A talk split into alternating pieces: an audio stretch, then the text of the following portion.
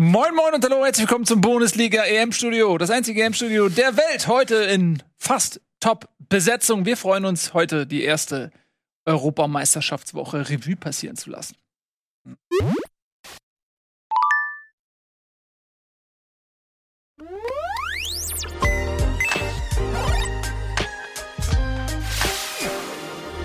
Schön, dass ihr da seid, meine Damen und Herren. Darf ich die heutige Runde vorstellen? Tobias Escher, Taktikexperte und Mann für alle Fälle. Außerdem, meine Damen und Herren, Nintendo.de heute da. Taktikexperte. Und Mann für alle Fälle.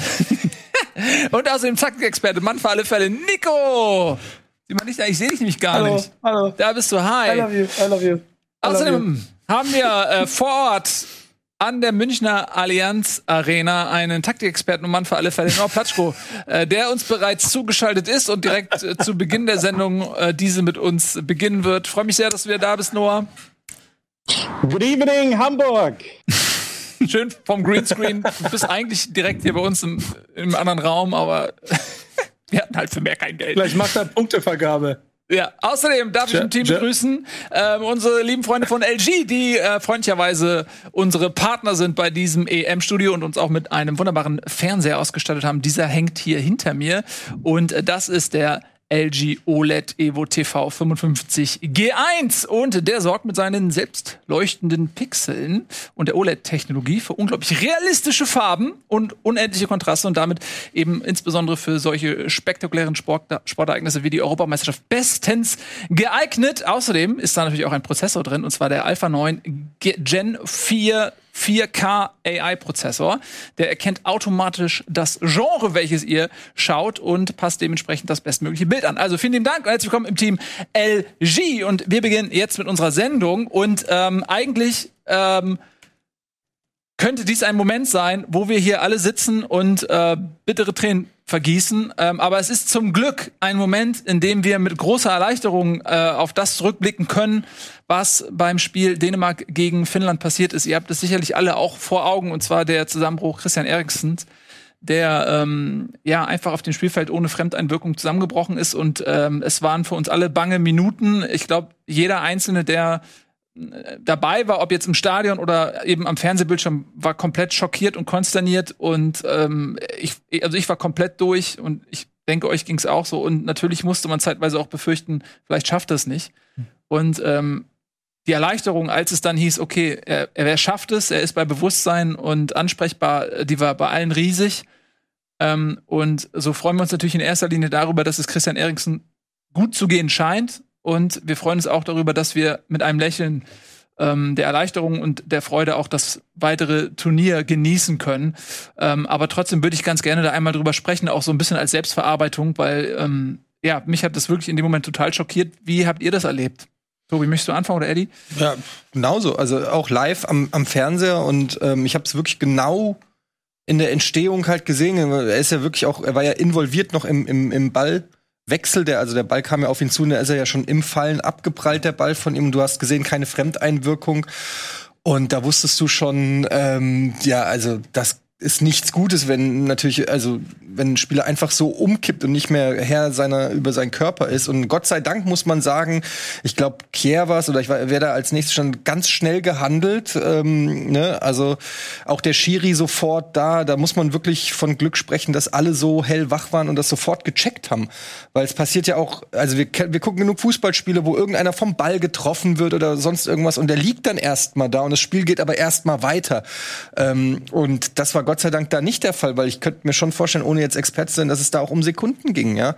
Und insofern äh, muss man allen denen, die dort da dann involviert waren, auch ähm, Respekt zollen und äh, sagen, richtig gehandelt, auch wie die Spieler sich da vorgestellt haben, damit da nicht jetzt noch irgendwie äh, die, die geilen Shots eingefangen werden und so, wurden sie natürlich trotzdem.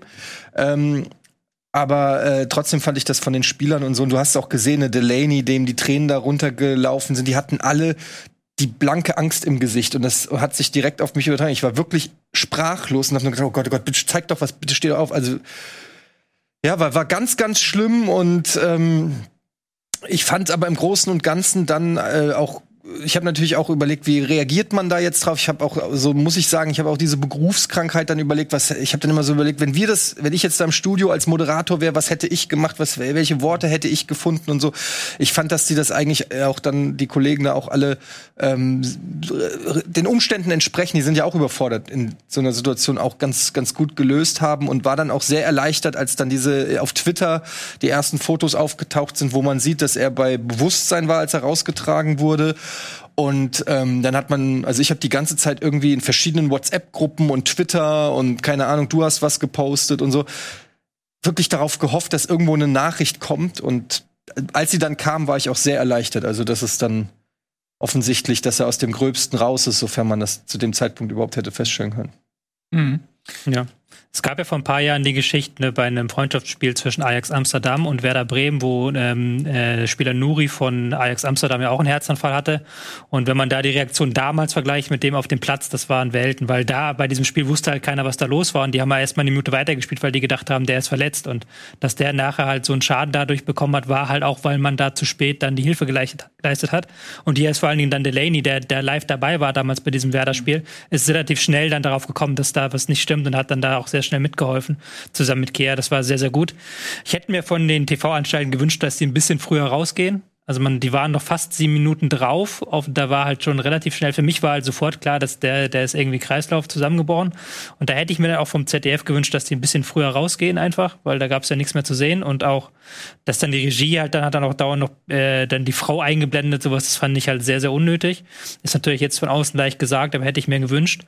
Und natürlich dann auch der Umgang der UEFA damit ist natürlich auch nicht ganz sauber, wenn man jetzt mitbekommt, die Spieler haben zur Auswahl bekommen, sie können entweder ähm, jetzt sofort äh, weiterspielen oder sie können am nächsten Tag um 12 weiterspielen. Das sind die einzigen beiden Optionen und das wird 0-3 gegen sie gewertet.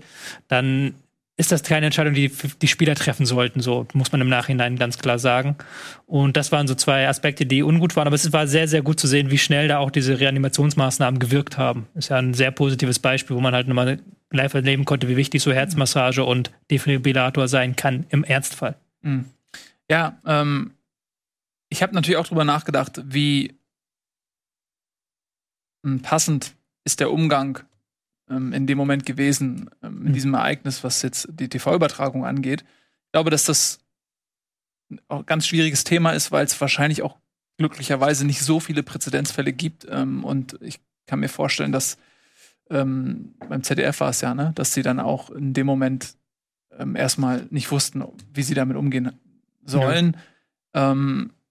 Dass man in dem Moment dann den Spieler noch zeigt oder auch die Angehörigen, das äh, fand ich man, fürchterlich. Man muss halt dazu sagen, dass das ZDF nicht die Bilder auswählt, ja. sondern das macht die UEFA. Die UEFA gibt diese Bilder genau vor und das ZDF übernimmt die nur. Also es ist nicht so, dass das ZDF jetzt diese Bilder ausgewählt hat, sondern diese Bilder liefen in Deutschland, Österreich, in England. Ja, ja. Nur in Dänemark nicht, weil Dänemark, die haben das Fan hat das sehr schnell geschaltet. Die haben äh, einen Hubschrauber bei dem Stadion gehabt und dann haben die sehr schnell auf die Hubschrauberbilder äh, und da liefen dann halt fünf Minuten lang Bilder von dem Hubschrauber wieder über dem Stadion kreist. Mhm. Ähm, Nico, wie hast du es gesehen? Ja, ich, ich glaube, und ich bin, ich bin da so ähm, auch durch die gleichen Täler gegangen wie ihr, weil ich es nicht live gesehen hatte. Ich war gerade nicht im Raum, habe dann mich selber dabei ertappt, wie ich natürlich äh, zurückschalten wollte, weil ich wissen wollte, was los war und habe mich dann selber dafür quasi geschämt, dass ich mir das äh, nochmal in Real Life angucken wollte und war dann auch so ein bisschen entsetzt und fassungslos über die Bilder. Denn ähm, also ich finde ehrlicherweise die Situation, wenn du gesehen hast, wie das Team sich rund um, um den äh, um, um, um den Eriksen gestellt hat und das in einer Totale einzufangen, fand ich wiederum ein gutes Bild und ein Statement, das äh, so auch sendefähig in meinen Augen gewesen wäre, weil man halt da das gemacht hat, worum es geht. In der Situation zusammenstehen, aber nicht, äh, aber jetzt gibt's hier nichts mehr zu sehen. Was ich halt schlimm fand, waren diese Bilder, wie die Kameras versucht haben, unter den Spielern hindurch noch schnell irgendwas zu entdecken und so. Und genau da ähm, ist, glaube ich, auch für jeden die, die Fassungslosigkeit in der Situation drin, weil, und das ist ja der andere Punkt, ähm, ich glaube, was hier das Schockierendste war, ist, dass es in einem, in Anführungsstrichen, Safe Space passiert ist. Also was sind keine Bilder, die du in einem Fußballstadion siehst in dieser Form. Und das ist äh, äh, auf dem Platz genauso schlimm, wie wenn es auf, dem, auf den Rängen mal jemandem passiert ist. Da gibt es ja auch so Geschichten aus der Vergangenheit, dass in Stadien dann jemand einen Herzinfarkt hatte und so. Das, mhm. das hat, glaube ich, auch nochmal dem Ganzen so mehr Dramatik gegeben. Und ehrlicherweise trägt das auch bis heute noch so ein kleines bisschen nach. Natürlich auch inklusive der Nachwehen aus allem, was man äh, aus dem Team und drumherum noch dazu lesen kann und an Informationen bekommt. Ja, ähm, Fürchterlich war es auf jeden Fall. Ähm, Noah, du hast es ja auch gesehen und bist jetzt ja auch relativ nah dran an, an der deutschen Mannschaft. Ich habe gesehen, es gab ein ähm, Twitter-Posting mit einem Foto von Mannschaft und Staff, die quasi Christian Eriksen ähm, sozusagen alles Gute gewünscht haben. Wie ist so dein Eindruck? Wie ist der Umgang ähm, quasi im deutschen Lager mit der Situation? Ja, also ich glaube, da haben alle ungefähr so reagiert wie ihr, wie, wie ich, wie wir. Ähm, am Tag danach waren äh, Lukas Klustermann und Antonio Rüdiger auf der Pressekonferenz. Und ähm, ja, Antonio Rüdiger hat auch gemeint, er war absolut geschockt. Ähm, er hat auch selbst nochmal gesagt, er glaubt, er selbst hätte nicht noch spielen können am, am äh, selben Abend. Also für ihn wäre das keinesfalls äh, gegangen. Und ähm, was ich auch noch spannend fand, war äh, der Mannschaftsarzt, Professor Dr. Tim Meyer, war auch noch relativ spontan auf dieser Pressekonferenz und ähm, hat da auch noch mal erzählt, dass ähm, ja es eigentlich ein Glücksfall war, dass das, was passiert ist, in einem, wie Nico meinte, Safe Space, also in einem Fußballstadion passiert ist. Weil wenn dasselbe in einem Einkaufszentrum passiert wäre, dann hätten, hätte man etliche Minuten verloren. Und äh, das war in dem Fall auch, glaube ich, Eriksens äh, großes Glück. Was ich noch spannend fand, war die ähm, Zeitauswahl der UEFA 12 Uhr. Ich meine, wir reden, wir haben viel über Montagsspiele äh, gesprochen, über Zersplitterung des Spieltags. Da habe ich mir so überlegt, okay, bei der bei der EM gibt es Spiele um 21 Uhr, um 18 Uhr und um 15 Uhr. Warum muss das Spiel um 12 Uhr gespielt werden? Naja, die TV-Slots sollen sich natürlich nicht überschneiden. Belgien, Russland ähm, hat ja dann schon angefangen, als Finnland, Dänemark noch lief. Da merkt man, das ist auch ein TV-Argument in dem Sinne, dass die eben um 12 spielen sollten. Und ähm, ja, so oder so, ob am Abend oder 12 Uhr nächster Tag. Ich meine, man kann nur, man denkt an Borussia Dortmund, äh, den, den Busanschlag, wo sie einen Tag später gegen Monaco spielen mussten, haben zwei, drei verloren. Du kannst ja nicht an Fußball denken. Von dem her ähm, irre Sache und ich glaube, ähm, ja, man hat immer so diesen einen Moment, den man im Kopf haben wird von einem Turnier. Äh, und das wird sicherlich so einer sein, an dem man sich vielleicht sogar auch daran erinnern wird, wo man war, weil als ich im Kicker Ticker gelesen habe, Daumen hoch der medizinischen Abteilung. Das war tatsächlich meine erste Quelle, dass es ihm gut ging, der Kicker-Ticker da wäre es beinahe in, ja, aus mir herausgebrochen, weil ich einfach auch fassungslos und geschockt war.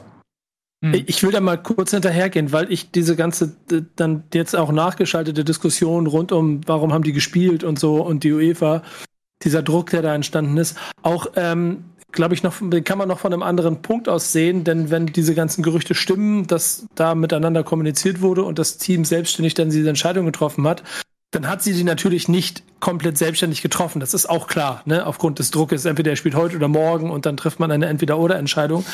Aber ich hatte so ein bisschen das Gefühl, dass äh, da ein ähm, so ein so ein so ein so ein, so ein Moment der äh, des Zusammenhalts hätte entstehen können und der wahrscheinlich auch die Spieler dazu getrieben hat zu sagen, okay, wir spielen jetzt weil wir es dann gemeinsam für ihn machen. Und da ist eigentlich die eigentliche Fatalität in, in meinen Augen und die unterstreicht das, was Noah gesagt ganz gut, dass die, dass die TV-Slots überhaupt gar keine andere Option gelassen haben und man quasi mhm. jetzt auch noch sagen kann, ja, wieso, sie haben sich doch entschieden zu spielen. Mhm. Insofern äh, gibt es auch kein Lamentieren mehr darüber, warum sie das Spiel am Ende verloren haben. Aber um da vielleicht kurz einzuhaken, also ja, Kasper Hjulman hat es auch äh, nach dem Spiel noch gesagt, okay, ne, es ist, oder ich glaube am nächsten Tag hat er es gesagt, es gab eben diese Slots, es gab diese Optionen und ähm, er meinte, die Spieler hätten in dieser Nacht sowieso nicht schlafen können. Also und, und er hat dann wiederum ein oder zwei Tage später gesagt, okay, ähm, es war die falsche Entscheidung, am Abend selbst noch zu spielen, aber das ist ja eben auch so ein Argument. Ich meine, du bist voller Adrenalin, du siehst deinen dein Mannschaftskameraden, den du fast verloren hättest im, im, wahrsten Sinne des Wortes und der sagt dir noch via FaceTime, hey Jungs, äh, mach, mach das Ding. Ähm, und du alternativ eh nur die Wahl hast, irgendwie am nächsten Tag um 12 zu spielen, dann äh, kann ich mir schon vorstellen, dass die Mannschaft sagt, okay, wir machen das jetzt, aber ja, ähm, ich will jetzt nicht aufs Sportliche kommen, weil das ist ja eigentlich irrelevant, aber Ähm, Schmeichel hält so einen Ball vielleicht auch mal und der Elfmeter von Heuberg, der geht auch mal rein. Also, ne, das ist einfach äh, brutal. Ja. Mhm. Ja, da bin ich voll bei euch. Ähm, ich musste dann auch, es ist, man ist natürlich in so einem Bereich, wo man dann anfängt zu spekulieren und dann will man das natürlich auch nicht ähm, quasi in dem Moment ähm, sich den, den dann bei diesem Strafstoß dann äh, Heuberg unterstellen, dass es daran lag. Aber natürlich habe ich dann auch die Gedanken und denke so genau wie du Noah. Ähm, Kaspar Schmeichel hält den Ball, Heuberg schießt den Elfmeter zumindest mal anders und ich hatte schon das Gefühl, man merkt ihnen das auch an, dass sie einfach dieses Spiel eigentlich gar nicht mehr spielen können. Äh, Simon Kier hat sich ja auch ähm, auswechseln lassen, der wohl auch Christian Eriksen sehr nahe steht. Ähm, daran sieht man ja schon, also welche mentale Belastung das ist. Und ich glaube auch, am nächsten Tag um 12 wäre es mit Sicherheit nicht besser gewesen. Ähm, mhm. Und bin auch ein bisschen entsetzt darüber, dass es halt die einzigen Optionen sein sollen und man nicht irgendeine Möglichkeit gefunden hat, in so einem Moment das irgendwie nachzuschieben. Ich glaube, da hätte jeder Verständnis für gehabt in so einem Moment. Ähm, und es ist, man muss ja ganz klar sagen, jetzt aus sportlicher Sicht, dass Dänemark massiv benachteiligt ist, wenn man das jetzt mal auf diese sportliche Ebene bringen möchte, hm. weil sie natürlich ähm, jetzt gegen Finnland ein Spiel verloren haben, was man sicherlich anders auch einkalkuliert hat, sodass es schon ähm, eben auf dieser sportlichen Ebene für, für Dänemark auch ein hm. riesen Nachteil ist. Ähm, und man kann das ja sportlich gar nicht bewerten. Ich würde ja, jetzt eigentlich gerne sagen, ey, auch Finnland hat das super gemacht, aber es ist natürlich einfach überhaupt nicht zu bewerten. Deswegen würde ich das auch gerne so rauslassen und äh, du kannst ja auch mal andersrum nicht sagen, okay, sie hätten es sonst gewonnen, das weißt du ja nicht. Das ist ja hochspekulativ. Ja, genau. Ist jetzt nicht so, dass sie vor Finnland an die Wand gespielt haben. Das ist ja auch nicht der Fall. Deswegen habe ich auch gesagt, ganz klar gesagt, wir klammern das sportlich aus und ihr seid, sind ja eigentlich eure Teams. Das wäre ein schönes äh, Bundesliga-Derby gewesen, weil du hast, glaube ich, Dänemark hast du gezogen, du hast Finnland gezogen, aber das machen wir heute gar nicht.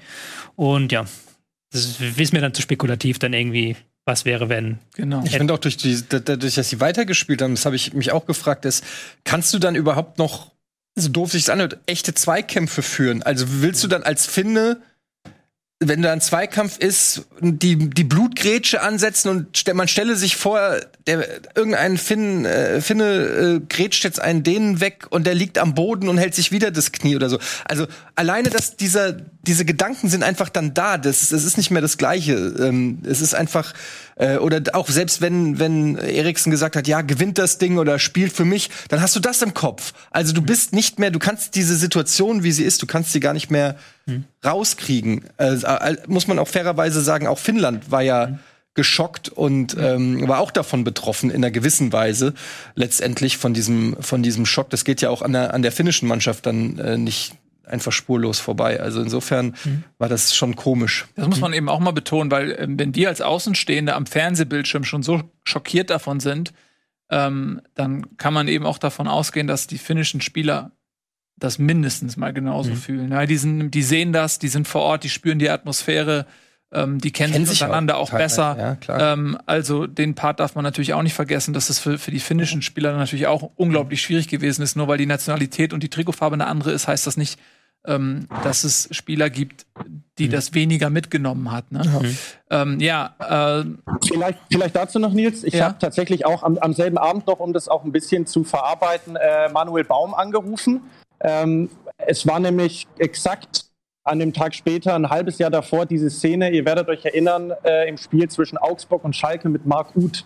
Ja. Ähm, der war der auch so furchtbar ähm, schon, er hatte schon das Bewusstsein nach dem Zweikampf mit Udo Kai äh, in der Luft verloren und war dann auf den Boden geprallt. Und ich hatte dann am Abend noch mit ähm, Manuel Baum gesprochen und der hatte auch gesagt, also du denkst da null an Fußball, du, du, du betest und hoffst, weil ein Spieler hält die Infusionsflasche und ähm, ja, man kümmert sich einfach nur darum, dass es seinem Spieler gut geht. Und am Ende hat ja äh, rein sportlich Augsburg noch Last Minute 2-2 gemacht, aber er hat mir gesagt, am Ende hat er sich nur gesagt, Gott sei Dank geht's dem Marc gut. Ja, hm. ja also das ähm, war für alle ein Schockmoment, aber, und das ist das Gute, wir können hier eben sitzen und ähm, müssen nicht den Verlust eines äh, Menschen beklagen, sondern ähm, er hat es eben mhm. überlebt ähm, und es geht ihm, das sind die letzten Dinge, die ich gehört habe, den Umständen mhm. entsprechend ja. irgendwie wohl gut und deswegen können wir ähm, jetzt auch übergehen und mal wieder über das Sportliche reden, denn mhm. da ist ja auch eine Menge passiert. Ähm, und wir fangen natürlich, weil wir auch dich gerade haben, Noah, mal mit dem Spiel was wir morgen sehen werden, an, mhm. nämlich Deutschland gegen Frankreich in München. Da stehst du ja schon vor der Allianz Arena, da findet das Spiel morgen statt. Erzähl, erzähl uns doch mal, ähm, wie jetzt so diese Stimmung vor dem Spiel ist ähm, in der Mannschaft. Gibt es irgendwelche interessanten Neuigkeiten, Entwicklungen, aufstellungstechnisch, irgendwas, was schon durchgesickert ist? Ja, also das Timing ist jetzt eigentlich gar nicht schlecht, weil ich kann ja einfach so ein bisschen rekapitulieren, wie der Tag jetzt heute insgesamt ähm, ähm ablief. Also die Mannschaft hat um 10.30 Uhr das Quartier in Herzogenaurach verlassen, in, in zwei Bussen, in einer Riesenkolonne, Corona-konform, ne, mit, mit viel Abstand und ist dann um 13 Uhr ähm, hier im, im Tucherpark, im, im Hilton Hotel, äh, im englischen Garten äh, angekommen. Das ist zehn Kilometer von hier, vom Stadion. Und ähm, Genau, ähm, am Nachmittag ähm, gab es die Pressekonferenz der Franzosen und auch ähm, ja, 15 ähm, Minuten äh, Training offen für, für Medien. Und jetzt gerade eben um 17.30 Uhr hat Joachim Löw äh, nochmal gesprochen und auch äh, Kapitän Manuel Neuer. Ähm, Manuel Neuer kann man relativ schnell zusammenfassen. Der hat gemeint, er freut sich, dass es losgeht. Er ähm, ja, äh, freut sich auf die Fans, die wieder mit dabei sind. Und ähm, er hat auch noch mal daran erinnert, dass er 2018 ja sehr mit sich selbst beschäftigt war, weil er da noch äh, verletzt war. Da war ja die Debatte, schafft er es bis zum ersten Spiel gegen Mexiko überhaupt? Ja. Und äh, jetzt freut er sich eben, ja, äh, Teil, Teil dieser Mannschaft zu sein und fiebert auf das Spiel hin. Joachim Löw hat tatsächlich äh, ein paar Dinge gesagt. Ähm, ich hatte ihn gefragt, wer denn eigentlich Nummer zwei ist. Und er hat sich festgelegt, dass Bernd Leno Nummer zwei ist. Ähm, das war davor nämlich auch noch nicht klar. Ob das im Umkehrschluss bedeutet, dass Kevin Trapp jetzt komplett aus dem Kader fliegt. Es gibt ja einen Kader von 26 Spielern, aber nur 23 dürfen äh, auf der Bank Platz nehmen. Das ist noch nicht 100% äh, sicher. Ähm, du fest steht, Jonas. Ich, ich du musst zwei Torhüter drauf haben im Kader. Das war bei England gestern das Problem, weswegen Sancho rausgeflogen. Ja, drei. du musst drei, also ja, ja. Ah, also zwei auf der okay. Bank. Ja, genau. Ah, okay, ja, dann, dann äh, ist es eine Fehlinformation, entschuldige äh, äh, dafür. Okay, aber ähm, was man auf jeden Fall sagen kann, ist, dass Jonas Hofmann ja ähm, mit Knieproblemen ausfallen wird und über Leon Goretzka hat er gerade nochmal ähm, aktuell gesagt, dass ähm, es eigentlich das medizinische Okay gibt, er aber auf keinen Fall eine Option für die Startelf ist, aber er wird äh, heute Abend nochmal mit ihm sprechen und dann wird tatsächlich kurzfristig entschieden, ob Goretzka doch noch äh, im Kader ist. Ja, und über die dritte Position äh, können wir dann äh, spekulieren. Ich meine, es gibt zwei Linksverteidiger mit Marcel Halstenberg und Christian Günther, die, die hinter äh, Robin Gosens noch sind, wo vielleicht einer ein Streichkandidat wäre, ähm, Kevin Volland. So, das sind eben die, die personellen Fragen vor dem Spiel und ähm, ja, also die, die Stimmung ist so, dass sich äh, die Leute äh, drauf freuen. Ja, wir freuen uns auch. Ähm, Tobi, du hast dir mal Gedanken gemacht, oh, ja. ähm, wie die Mannschaften spielen könnten. Haben wir mhm. natürlich alle gemacht, aber deine sind natürlich wie immer die klügsten. Naja, ne. äh, lass uns mal teilhaben. Nee, ich hab, wir haben ja jetzt, wir haben letztes Mal haben wir versucht, unsere Mannschaft aufzustellen. Ich habe jetzt bin jetzt so ein bisschen davon ausgegangen, das, was wir auch, was so Konsens war bei unseren Aufstellungen, dass Deutschland im 5-2-3 spielen wird. Ich glaube, das ist ja auch Noahs aktueller Stand, ähm, dass Deutschland ähm, eben mit dieser ähnlichen Aufstellung spielen wird wie gegen Lettland war es ja, glaube ich, oder ja. Und jetzt ist die spannende Frage, wie sie es, ähm, wie sie es taktisch darstellen. Ich hoffe, dass mein Laptop soweit abgreifbar ist. Genau, da sehen wir es. Ähm, wir haben Deutschland hier in diesem 5-2-3 eben. Ich habe jetzt mal tatsächlich Frankreich hier noch in der 4-2-3-1-Variante aufgestellt, mit der sie bei der letzten WM Weltmeister geworden sind. Wenn man sich da erinnert, da gab es ja dieses, dieses Ding, dass Mbappé sehr häufig sehr weit vorne gespielt hat und Giroud sich fallen ließ. Und dann war die Spielidee ganz klar, dass man versucht eben, dass Mbappé hinter die Abwehr laufen kann und man halt von dieser Seite aus oder aus dem Zentrum heraus ihn einbindet. Da habe ich mal direkt eine Frage zu. Darf ich eine Zwischenfrage stellen? Ja, kannst gerne eine Zwischenfrage stellen. Ähm, du hast jetzt mit Rüdiger ja. den schnellsten deutschen Innenverteidiger auf ja. der linken Seite. Okay, dann muss ich deine Zwischenfrage nochmal parken, die komme ich gleich dazu. Okay. Das ist äh, die spannende Frage, genau. Und ähm, das war die Variante bei der letzten EM, könnte auch jetzt wieder zum Einsatz kommen, bei der letzten WM. Aber jetzt zuletzt hat ähm, Frankreich gespielt mit so einer Raute im Mittelfeld. Also tatsächlich hier ähm, kann man das ganz gut erkennen. Griezmann auf der 10, Mbappé halb linker Stürmer, Doppelsturm zusammen mit Giroud. Und dann hast du halt hier dieses Viereck, die sogenannte Raute im Mittelfeld. Das haben sie zuletzt sehr häufig gespielt, sehr häufig trainiert, haben auch sehr viel durch das Zentrum gespielt wieder. Ähm, von der Spielidee ist es immer das Gleiche. Man versucht Mbappé hinter die Abwehr zu schicken. Und, ähm, aber das ist natürlich nochmal eine sehr viel wuchtigere Aufstellung im zentralen Mittelfeld. Und jetzt ist, wird die spannende Frage sein, wie Deutschland äh, sich dagegen aufstellt. Du hast es gerade schon gesagt. Was machen wir mit Mbappé? Das ist die eine große Frage. Das ist die eine schwierige Zone. Diese Seite hier auf, ähm, auf halb rechts, rechts. Weil das ist ganz klar die Seite, über die Frankreich hinter die Abwehr stoßen will.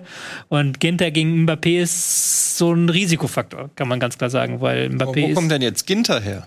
Ginter würde da jetzt spielen. Haben wir auch aufgestellt. Und da ist ja die wahrscheinliche Variante nur, du korrigierst mich, wenn ich eine unwahrscheinliche Variante taktisch hier aufzähle. Aber Ginter hat doch nicht gegen Lettland gespielt, oder? Äh, doch, äh, äh, ähm, Ginter ist der rechte Innenverteidiger okay. und ähm, wie gesagt, Löw ist ein absoluter Ginter-Fan und mich würde alles überraschen, äh, wenn er, wenn Ginter morgen nicht spielt tatsächlich. Mhm. Okay.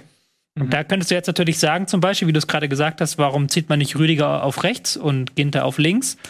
Könnte man machen. Rüdiger hat aber bei Chelsea auch links gespielt. Und Hummels ist eigentlich auch eher links zu Hause, halb links, den kannst du auf halb rechts auch nicht gebrauchen. Das ist halt die große Problemzone. Halt, was macht man damit? Deswegen wahrscheinlich auch Kimmich dann Rechtsverteidiger, eben damit man da A eine Unterstützung hat für Ginter.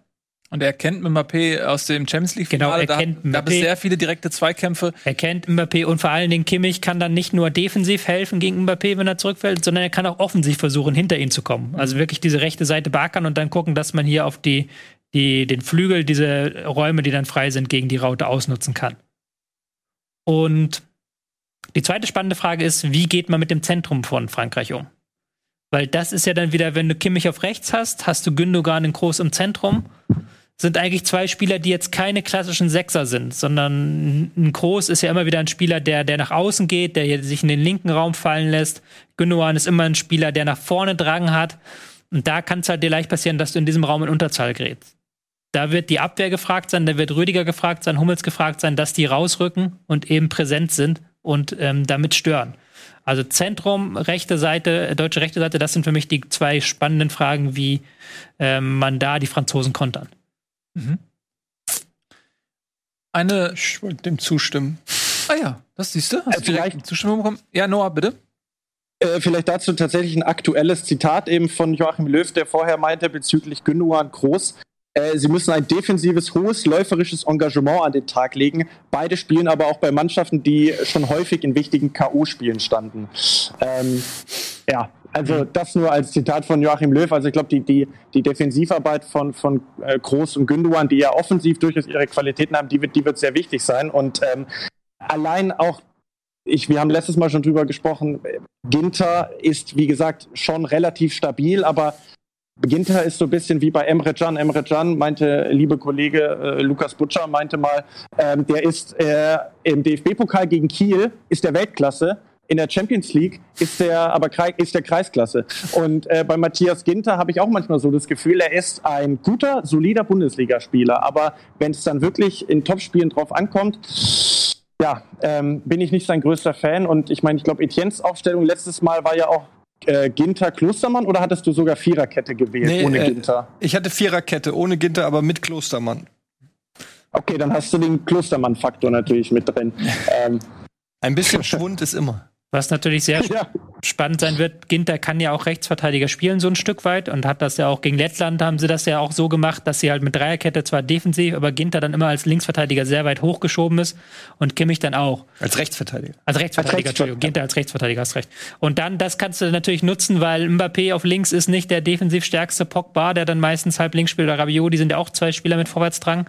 Und so eine Raute ist natürlich über den Flügel anfällig. Das ist ja die, der Natur der Sache. Wenn du vier Spieler hier im Zentrum hast und nur jeweils ein Außenverteidiger außen, ist das schon anfällig. Deswegen bin ich mir auch noch nicht sicher, ob Frankreich nicht doch wieder 4-2-3-1 spielt oder 4-3-3, ob sie da tatsächlich mit Raute spielen.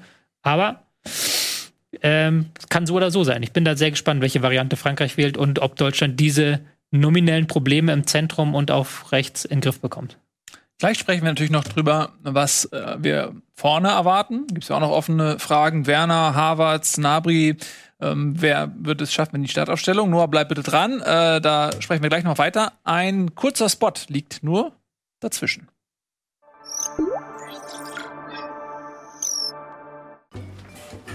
Prost. Prost. Ähm, du, ich weiß, das ist unser erstes Date und da fragt man sowas nicht. Das interessiert mich aber. Wo bist du denn versichert? Wie bitte? Na, welche Versicherung du hast. Boah, keine Ahnung. Also habe ich längst den Überblick verloren. Du hast mir doch gerade detailliert erklärt, wie du deinen Gegner bei League of Legends besiegt hast. Äh, Ja, also wie gesagt, ne, nach dem Babysit von unserem Jungler auf meiner Lane, da war ich schon ganz schön gefeedet, du. Da ist der Nexus freiwillig zersprungen, das kann ich dir verraten. Und bei FIFA kennst du den Wert jedes Spielers. Ja gut, mit Marco Reus bei einem Konter, der hat halt nur so eine 76er Wertung beim Antritt und mit einer 74er Sprintgeschwindigkeit, da kommst du nicht weit gegen so einen Davies mit einem 96er Pace oder so. Meine Herren, du. Und Versicherungen sind dir zu kompliziert. Ja, wer soll denn da den Überblick behalten? Du, sorry, das wird mit uns beiden nix. Lad dir mal die Clark-App runter, trag deine Versicherung ein, dann passiert dir sowas Peinliches auch nicht mehr beim ersten Date. Ciao.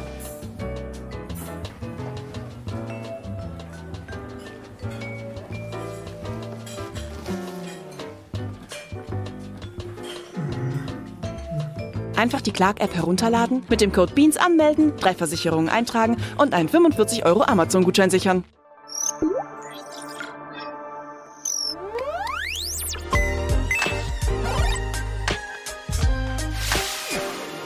Da sind wir wieder. Herzlich willkommen zurück beim Bundesliga EM Studio. Wir sprechen über die möglichen Aufstellungen morgen beim Spiel in Deutschland gegen Frankreich. Noah ist zugeschaltet live aus München, steht vor der Allianz Arena. Natürlich Nico, Tobi, Eddie und ich sind da. Ralf fehlt heute. Äh, ja, gerade haben wir schon so ein bisschen über die Defensive gesprochen. Wen erwarten wir da? Und da erwarten wir wahrscheinlich alle das Gleiche, nämlich Rüdiger Hummels und Ginter, außerdem Gosens und Kimmich auf äh, den Außenpositionen. In der Mitte erwarten wir Gündogan und Kroos, wobei wir uns auch alle einig sind, dass es eigentlich nicht defensivmäßig das Optimum. Da fehlt eigentlich so jemand wie Kimmich, aber den braucht man auf rechts. Korrekt. Und jetzt wäre die spannende Frage an Noah. Noah, du, unser Mann vor Ort, wer hat heute vorne gespielt im Sturm im Training? Wahrscheinlich haben sie das nicht gezeigt Ja. im öffentlichen Training. Ja, dazu eben noch eine nette Anekdote. Also Medienvertreter, Medienvertreterinnen sind äh, maximal 15 Minuten zugelassen. Ähm, das ist ähm, beim DFB in Herzogenaurach so gewesen. Das war jetzt auch hier im Stadion so. Äh, auch kurios, auf, auf den Leinwänden ähm, war der Countdown eingeblendet, äh, dass auch jeder wusste, wann er zu gehen hat. Ne? Also ja, äh, kann man finden, wie man will, aber viel zu sehen ist da nicht. Die machen am Anfang kurze Passübungen. Ich habe Kylian Mbappé gesehen. Er hat natürlich, er wirkte sehr motiviert auch.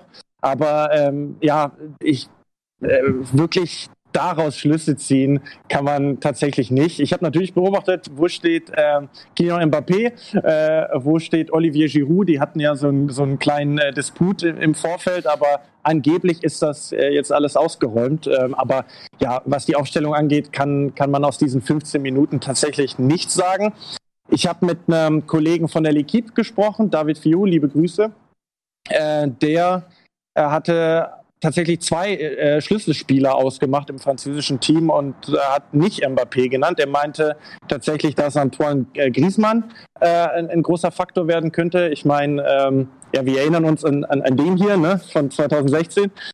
Ähm, ja, der, der ist da hinter den Spitzen äh, sicherlich auch ein guter Ballverteiler und natürlich, ähm, jeder von uns hat das Champions League-Finale gesehen, N'Golo Kanté. Also, äh, wenn, wenn der nur annähernd so kickt wie im Finale gegen City und Deutschland den irgendwie da nicht, äh, äh, ja, wie, wie sagt man, kontrolliert bekommt, dann ähm, sieht es, glaube ich, eher, eher, eher schlecht aus. Also du guckst dir diese französische Mannschaft an und hast äh, auf, den, auf allen Positionen das Gefühl, ähm, ja, wo, wo ist da die Schwachstelle? Vielleicht Benjamin Pavard, weil er ein Ex-Stuttgarter ist. Man weiß es nicht. Ja, also tatsächlich die Außenverteidigerposition mit ähm, Hernandez und äh, Pavard, also die Bayern-Achse, ähm, äh, da würde ich vielleicht sagen, da geht am ehesten was, weil das sind natürlich auch klasse Spieler, aber äh, in meinen Augen dann, dann doch nicht die Weltklasse im Vergleich mit dem, auf, was sie auf allen anderen Positionen haben. Ähm, interessant wäre für mich noch auf französischer Seite, weil du gerade von Giroud gesprochen hast, ob vielleicht auch Benzema, den ich für den besseren der beiden halte, der aber vielleicht aufgrund der letzten Jahre, bei denen er eben nicht dabei war, ähm, da gab es ja die, damals diese Geschichte mit ähm, der Erpressung eines Mitspielers, dann ist er aus der Nationalmannschaft geflogen, jetzt ist er zum Turnier wieder nominiert worden und er ist meiner Meinung nach qualitativ der bessere Stürmer. Die Frage ist, ob das quasi noch andere Faktoren gibt, dass er eben so frisch dabei ist und Giroud quasi als Weltmeister eben schon in der Mannschaft auf eine andere Art und Weise einen Status hat. Ob deswegen trotzdem ein Giroud spielt, wie seht ihr das? Mhm. Ja, er war ja zuletzt nicht, nicht 100% fit, aber wurde jetzt, glaube ich, für fit erklärt. Also ist jetzt wieder 100 bei 100%. Aber Giroud ist natürlich, dadurch, dass du Mbappé vorne drin hast und eigentlich auch einen Zuarbeiter brauchst für Mbappé, weil das hat der Giroud bei der Weltmeisterschaft richtig äh, klasse gemacht. Halt. Der hat sich da aufgeopfert, ähm, für ins ähm, System integriert und da braucht natürlich ein Benzema vielleicht noch ein bisschen Zeit. Aber dann hast du natürlich noch eine Waffe mehr vorne. Also ich bin auch ein riesen Benzema-Fan und dann hast du, der ist ja auch ein Mitspielerschirm, der kann das ja auch grundsätzlich. Das ist dann aber, wenn du es vergleichst mit Deutschland, ist es schon eine Luxusfrage, ja. weil Deutschland hat ja gar keinen echten Stürmer vorne drin, so den du mit Flanken auch mal füttern könntest. Da bist du Frankreich noch besser aufgestellt. Was vielleicht? Ja, bitte? Ja. Ja, ich, ich, hätte ergänzend dazu eben gesagt, dass äh, wenn, wenn du dir überlegst, die haben Griezmann und dann äh, äh, Mbappé und äh, Benzema als Sturmspitzen, dann hast du immer noch nicht Kingsley Coman ja. und Dembe Dembele aufgestellt, die ja. du ja über Außen hättest spielen können. Und dazu kommt noch die Variante, sag ich mal, Stoßstange, äh, Olivier Giroud, der das natürlich so machen könnte wie Mario Gomez 2016. Der war auch am Anfang nicht Stammspieler äh, und dann hat er aber gegen Italien war er, glaube ich, essentiell daran beteiligt, dass das Özil das 1-0 gemacht hat und ähm, dann ist er, glaube ich, fürs Frankreich-Spiel verletzt ausgefallen, zusammen mit Sami Khedira. Also solche Spieler können, können Faktoren sein mhm. für, für eine Mannschaft, vor allem für so eine Individualistenmannschaft wie Frankreich. Ja, das muss man nochmal unterstreichen, dass Frankreich noch unausreichendbarer ist als 2018. 2018 waren, hatten sie halt diese erste Elf, das hat perfekt funktioniert, aber da haben sie auch zum Beispiel zwei Gegentore im Finale, auch ich glaube gegen Argentinien war es 4-2 oder 4-3, weiß ich gar nicht mehr genau.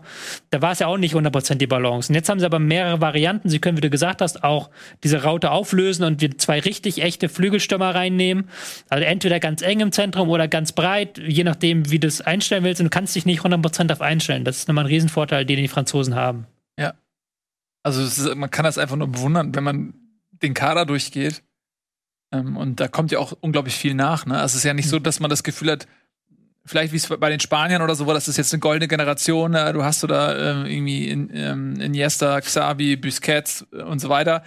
Ähm, und wenn die dann mal alle ihre Karriere beenden, dann muss eine nächste Generation kommen. Bei Frankreich hat man das Gefühl, da kommen laufend irgendwas mhm. nach, ein, ein unglaublich ähm, tiefer Pool an Talenten. Ähm, ich bin sehr gespannt. Für mich ist ganz klar Frankreich auch nicht nur Turnierfavorit, sondern logischerweise sich daraus ergebend auch morgen im Spiel Favorit. Aber ähm, ja, vielleicht kann Deutschland ja ähm, Frankreich auch ein bisschen ärgern. Ich, wie gesagt, ich, äh, naja, die Franzosen sind stark, aber ich äh, finde uns auch nicht so schwach. Also ich glaube, auch bei uns ist es einfach eine Frage, wie wir in Turnierform kommen. Und wenn ich dann mir die erste Elf von uns angucke, dann sage ich, dann muss irgendwo gibt's eine französische äh, Bundesliga-Sendung, die gerade da sitzen und ihren Tobi Escher da an der Taktiktafel haben und sagen, ah, wir müssen aufpassen hier, der Gnabry ist echt gut drauf und die haben den Müller zurückgeholt und den Hummels und das wird nicht einfach da im Mittelfeld mit Groß und Gündogan, der hat die Champions League gewonnen oder verloren, der ist sauer weil er die Champions League verloren hat. Der andere ist nicht mehr sauer. Der andere ist nicht mehr sauer. Also wir haben auch ein paar ganz gute Spiele. Also so ist es nicht. Und ähm, klar sind die Franzosen äh, top drauf und haben ähm, eine ne großen Kaderstärke und so, aber wir sind auch eine Turniermannschaft. Die Deutschen sind auch, also waren es zumindest vielleicht jetzt die letzten anderthalb Turniere nicht mehr, aber äh, ja, ich, ich glaube daran, dass wir morgen eine andere deutsche Mannschaft sehen. Ich hoffe es einfach als äh, beim letzten großen. Auf voll fit muss sie sein. Nico, ähm, ja. Wen erwartest du denn vorne? Also, wir haben ja da auch ähm, mögliche Kandidaten. Nabri, Werner, Havertz. Ich nehme mal an, aus diesen drei werden zwei spielen, oder? Was, was meinst du, Nico? Ich gehe von Nabri und Havertz mit Müller aus. Hm. Ich glaube, Nabri und Müller sind gesetzt. Also Noah, du kannst immer reinquatschen. Du weißt, dass du bist da näher dran. Nabri und Müller würde ich als gesetzt sehen auf den Halbpositionen. Und dann wäre halt die Frage, ob du Werner oder Havertz nimmst, was auch nochmal so ein bisschen für den Spielansatz spricht. So, Werner ist ja eher nochmal Tempo, Konterstürmer vielleicht. Havertz kannst du noch ein bisschen mehr kombinativ einbinden, vielleicht auch hinter den anderen beiden ab und zu spielen lassen, um gegen Conte im Defensivverbund auszuhelfen. Das ist dann schon so ein Fingerzeig, wen du von beiden nimmst. Ja, der, der Gedanke dahinter war für mich einfach, dass du das Konterspiel im Laufe des Spiels vielleicht noch brauchst, weil du Tempo mhm. brauchst und deshalb Havertz erstmal mhm. ähm, im, im, Mittelfeld mit einsetzt, um dort vielleicht auch ein bisschen Gewicht zu haben, zusammen mit der Doppel-6. Mhm. Größe auch vor allem, ne? Havertz ist ja auch noch mal ein bisschen kopfballstärker als, als Werner. Noah, wolltest du was sagen? Ja, ja, nee, weil, weil das merkt man ja auch in unserem Gespräch jetzt. Keiner von uns redet über Leroy Sané. Ähm, das ist auch ein äh, sehr spannender oder eine sehr spannende Personalie, äh, finde ich, weil es immer wieder diese, auch äh, aus Seefeld wurde das berichtet, diese kleinen Nicklichkeiten zwischen äh, Spielern, äh, ob es äh, Jo Kimmich war oder jetzt auch Ilkay Günduan vor ein paar Tagen, dass die äh, so ein bisschen anecken. Das wurde natürlich sehr stark äh, aufgebauscht, aber ich habe es trotzdem auch mal gemerkt, bei, bei so einer Trainingseinheit, Löw pfeift, alle waren schon da und Löw fängt an zu sprechen ähm, und Sané kommt erst so langsam äh, reingetrottet. So, Sané und Löw haben auch eine Vorgeschichte. Ähm, er hatte ihn 2018 nicht mitgenommen, wurde dafür dann harsch kritisiert. Ähm, und jetzt ist es tatsächlich so, er kommt aus einer Bayern-Saison, die, finde ich, aus seiner Sicht okay war. Gegen PSG fand ich, war er auch nicht so stark. Und ähm, ihr habt es in der Sendung ja auch schon öfters diskutiert. Er ist eigentlich äh, ein wahnsinnig talentierter Spieler, aber er schafft es nicht so, das richtig auf den Platz zu bringen. Deswegen steile These. Ich könnte mir eventuell sogar vorstellen, dass Löw ihn sogar vielleicht gar nicht mitnimmt. Aber mhm. wie gesagt, ähm, das ist jetzt eine sehr steile These. Normalerweise kann er nicht auf Sané verzichten, weil der immer Tempo reinbringen kann, die gegnerische Abwehr ähm, ja, in, in Bedrohung, bringt. Aber wer weiß, was, was Löw sich ausgedacht hat. Also ganz verzichten kann ich mir nicht 100% vorstellen. Wenn ein Hofmann schon fehlt, ähm, dann hast du noch einen Günther, den du eigentlich nicht brauchst, wenn Halzenberg dabei ist. Und einen dritten Mann findest du dann auch noch vielleicht Koch oder Musiala vielleicht sogar auch, der auch nicht 100% fit ist. Aber ich kann mir auch nicht vorstellen, dass er von Anfang an spielt. Und Werner und Volland sind dann auch tatsächlich, wenn man dann mit Havertz vorne spielt, die ersten Optionen, die einem dann einfallen, wenn man einen Stürmer braucht. Da bin ich, bin ich gespannt. Aber sonst würde ich unterstreichen, dass er, glaube ich, nicht spielen wird. Wollen wir, fällt mir gerade auf, wollen wir, bevor wir Noah entlassen, nochmal alle tippen? Das ja. Spiel, wie das Spiel ausgeht. Mhm. Wir werden es ja dann auch ausführlich am Mittwoch besprechen, wenn wir unsere kommende nächste Sendung haben, aber dass wir vorher einmal alle uns festlegen. Mhm. Noah, magst du anfangen? Äh, mal gucken, was ich bei Kicktip äh, gesagt habe. Kannst auch was anderes nee, also, Wir kontrollieren das nicht. Ja, ja ich, ich, ich bin in vier Kicktip-Gruppen drin und feiere mich dann in den jeweiligen WhatsApp-Gruppen als Sieger. Genial. Ja. Ähm, also, ähm, mein Tipp für das Spiel Deutschland gegen Frankreich ist ein 1 zu 3. Frankreich gewinnt 3 zu 1.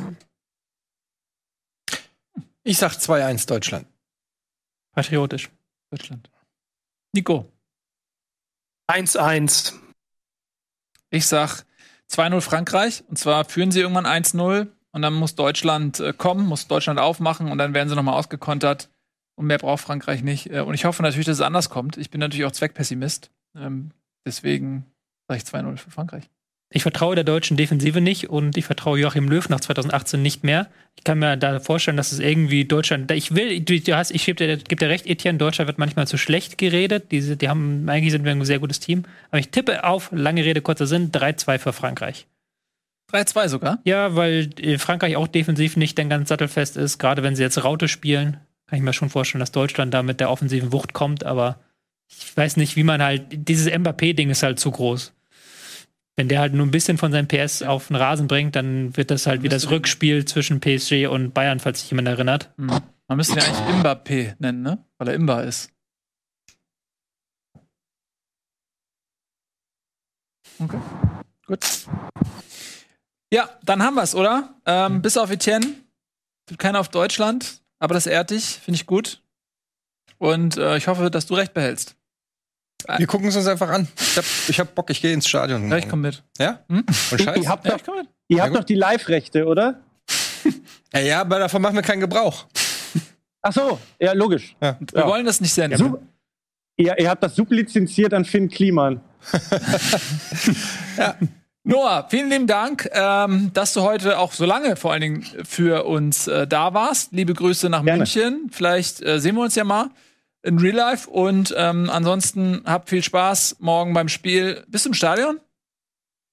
Äh, nee, ich fliege morgen nach Hamburg. Ernsthaft?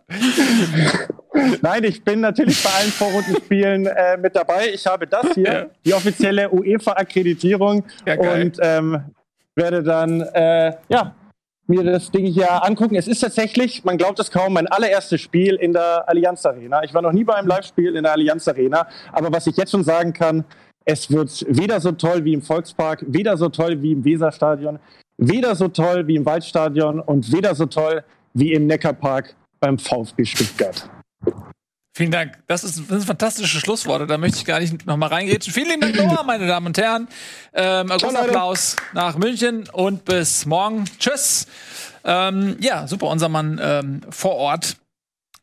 Also, Super Typ. Super Typ, den Ja, sehen wir ja dann morgen vielleicht im ja, Stadion. absolut. Das, Nico ist ja auch im Stadion, glaube ich, Nico oder? ist auch im Stadion. Nee, morgen nicht. Die anderen beiden. Was? Ach so. Hatte ich, ja, gut. Hatte ich, an, hatte ich andere Inf Infos. Von Nico. Ähm, muss ja nicht sein. Also, ihr Lieben, dann lasst uns noch etwas sprechen über die Spiele, die bereits stattgefunden haben. Da waren ja schon einige Favoriten auf dem Platz. Italien, England, Belgien, die Niederlande haben alle schon ihr Auftaktmatch hinter sich. Nico, wer hat dich denn von oh, diesen oh, Mannschaften Ich, mu ich muss aufpassen. am ehesten Ja, ich, beeindruckt? Warum musst du aufpassen? so geil. Ja, es ist so geil. Manchmal so Situationen, wenn ich hier draußen sitze und ihr die einzeln drin seid, dann merke ich manchmal, wie das so an mir vorbeiläuft, weil ihr da im Kreis quatscht und ich nicht weiß, wo ich dazwischen rufen soll. Wenn du mich dann aber ansprichst, ist das wie, okay, scheiße, habe ich meine Hausaufgaben gemacht? Okay, was, was will Ich er wissen? Oh dich ich nicht bin rein. aufgeregt. Also, ich ich stelle die Frage, ich sag erst Nico und dann stelle ich die Frage. Damit ja, aber das ist ja noch schlimmer. Das ist ja noch schlimmer, so Nico. Ja, okay, alles klar. Nee. Was willst du wissen? Sag. Okay, Ich sag dir alles. Ich wollte von dir wissen. Ich mache am besten Nico am Anfang und am Ende. Nico, welcher dieser Mannschaften, die jetzt schon gespielt haben, hat dich denn am meisten beeindruckt? Nico. Oh, das ist eine schwierige Sache. Ich glaube, die Italiener. Also, obwohl es gar nicht so beeindruckend war, aber ich habe ja so im Vorfeld durch das ganze Lesen und ich habe ja nicht viele Länderspiele geguckt im letzten Jahr, nicht so viel live gesehen, nur Ergebnisse angeguckt, fand aber krass beeindruckend, wie gut Italien Fußball spielt. Und das ist nicht Italien Fußball, wie ich ihn sonst gesehen habe. Insofern war ich da wirklich angetan von und ha- habe mich in meinem Europameisterschaftstipp noch mehr bestätigt gesehen. Weil ähm, zwei Sätze äh, noch dazu, was die viele Gegner angeht, was mir jetzt auch so aufgefallen ist. Es gibt ja so eine, ich nenne es mal so, so, so, so einen größeren Top-Teams, die jedes Mal, wenn es um so internationale Turniere geht, so mal Geheimfavorit sind oder irgendwie man denen eine gute Generation voraussagt und das damit dann ganz spannend wird, wie sie dieses Turnier abschneiden. Und bei, der, bei der Türkei ist es ja genau das gleiche gewesen. Und ich weiß noch, ich habe das bei Magenta geguckt und habe die ganzen ähm, Vorberichte mit Nuri Sahin gesehen und äh, du hast gemerkt, wie während des, er des, während des Spiels immer leiser geworden ist, weil halt 0,0 von dem äh, auf den Platz gebracht wurde, was äh, in den Vorschusslorbeeren ähm, äh, quasi kredenzt wurde. Und äh, das lag aber, finde ich, schon an den starken Italienern, die das wirklich sehr, sehr gut gemacht haben. Mhm. Eddie, wer hat dich beeindruckt? Ähm, ich muss ganz ehrlich sagen, ganz akt aus aktuellem Anlass Tschechien. Die, die Tschechen haben äh, heute ein sehr gutes Spiel gemacht. Patrick Schick äh, mit, äh, hat sich in den Fokus der Welt gespielt mit einem überragenden Tor. Und dann gab es noch den Weitschuss. Äh, jetzt, wo ich ihn nicht mehr bei Kickbase habe, äh, dreht er auf. Ne? Aber ich habe dir immer gesagt, Patrick Schick ist ein guter. ja, aber nicht wann. Ja, das aber, aber, gesagt, aber ich ab habe nicht gesagt im Club, nur, im, nur generell. Ja. Ähm, nee, aber war ein guter, guter Auftritt äh, äh, gegen, gegen Schottland und zwei spektakuläre Tore, wie gesagt. Ich glaube, was, wie viele Meter waren es? 60? Das war aus von Mittellinie. von Ja, der Mittellinie. Ähm, aber mit so, so, das Geile war, wenn man sich die Zeitlupe anguckt bei diesem Tor und auf den Torwart achtet, wie früh er realisiert, was Schick vorhat. Also ich habe es mir wirklich ein paar Mal angeguckt. Du siehst so richtig, okay, er sieht scheiße, der kommt frei zum Schuss und noch bevor Schick wirklich geschossen hat, sprintet er schon zurück. Aber es lässt sich halt einfach nicht mehr aufhören, weil diese Bogenlampe, die dabei genommen hat, war ja auch einfach so perfekt, weil der ist da nicht auch noch so mittig rein, sondern er ist wirklich noch oben an der Stange vorbei. Ja. Ähm, also absolutes Traumtor.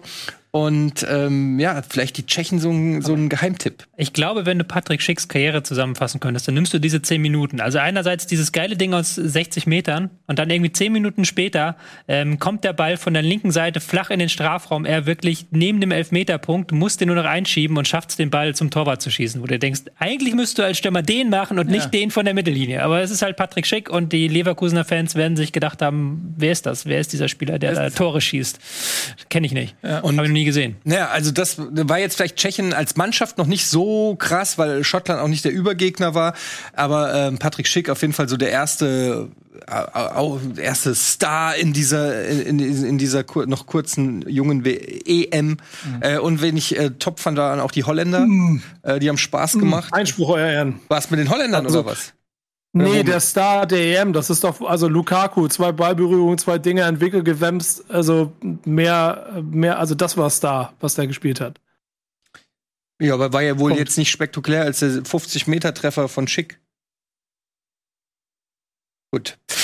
ähm, aber die, die Holländer fand ich, äh, die Niederländer, Entschuldigung, ja. die Niederländer fand ich ähm, auch sehr stark, haben viel Spaß gemacht, viel Zug zum, äh, zum Tor, viel Geschwindigkeit. Ähm, und äh, denen würde ich auch durchaus zutrauen, noch weit zu kommen in diesem Turnier. Ja, aber jetzt schon ein paar Mannschaften muss man, glaube ich, mal einzeln aufgreifen, so ein Okay, Stück die ganze Zeit, ja. ich hab dich angeguckt, weil ich dachte, ja. du sagst jetzt England. Ja, ja, genau, genau, weil, weil, wir muss jetzt mal überlegen, was ich, in welche Reihenfolge ich da rangehe, weil ich würde da tatsächlich mit Nico übereinstimmen. Mich haben auch die Italiener am meisten beeindruckt in diesem ersten Spiel. Einfach die, es gibt zwar dieses ähm, Klischee ja die defensiven Italiener und jetzt heißt es ja, die Italiener sind gar nicht mehr so defensiv. Wenn du dir das Spiel anguckst, waren die halt immer perfekt abgesichert. Die haben halt Ballbesitzspiel gehabt, die hatten sehr schöne Umformungen im Ballbesitz. Die werde ich, glaube ich, auch nochmal irgendwann in der Taktiktafel zeigen, nicht heute. Das ist ein wirklich sehr, sehr schönes Spielsystem, was die, was die haben, was auch so ein Stück weit an äh, Manchester City erinnert, ein Stück weit an RB Leipzig. Ähm, aber sie haben es dann immer sehr gut abgesichert und die Türkei hatte ja echt in den ersten 45 Minuten null Schüsse dann in der 46 Minute ein Schüsschen aufs Tor und dann bis zur 90. wieder gar kein Schuss. Das heißt, die haben halt einfach bis zum Stande von 3-0 nur einen einzigen Torschuss zugelassen, die Italiener. Und haben stattdessen halt immer vorne kombiniert und das hat, das hat mich sehr, sehr überzeugt. Also das war, war schon wirklich beeindruckend, wie sie das gemacht haben und äh, zeigt dann auch, dass sie als klarer Favorit in diese Gruppe gehen. Ja, ich fand sie auch sehr stark. Es ist so ein bisschen ein neues Italien, äh, ein bisschen offensiver, aber trotzdem diese defensive Stabilität. Ich muss sagen, ich bin bei den Italienern so ein bisschen ambivalent ähm, weil ich aus der Fußballhistorie viele Momente hatte, wo ich denke, so, oh Leute, ey, muss das sein? So, ne? Also dieses theatralische sich auf den Boden schmeißen, die, ich glaube alleine Filippo Inzaghi hat äh, mehr Elfmeter geschunden als der Rest der, der Weltbevölkerung. ähm, und das waren immer so, so, so Verhaltensweisen, wo ich dachte so, ey, komm, Leute. Und dann gab es natürlich immer, und das ist das Schlimmste gewesen, die ständigen Niederlagen gegen Italien. Also wir haben ja bis auf dieses Elfmeterschießen, man war es 2016, ne, ähm, einfach immer verloren gegen Italien. Und das, äh, da fällt es einem natürlich schwer, Liebe zu empfinden. Aber gleichzeitig habe ich immer tiefen Respekt gehabt vor den Italienern, ähm, vor, vor ihrer taktischen Disziplin und äh, vor allem auch für ihre Leidenschaft. Und äh, wenn ich die Italiener sehe, wie die diese Nationalhymne singen, ja, also es ist ja wie, wie so auf, auf einem Rockkonzert. Ähm, es gibt dieses eine Bild, wo der Balljunge sich so die Ohren zuhält, weil der Spieler äh, hinter ihm einfach so lauthals die, die italienische Nationalhymne grölt. Und das finde ich irgendwie lustig, wie die sich so richtig, wie die richtig Bock haben und sich als Team so äh, präparieren und dann äh, denkst du, okay, die, die wollen einfach auch den Gegner auffressen, die haben richtig Bock. Und das äh, finde ich irgendwie cool an Italien, das mag ich an Italien.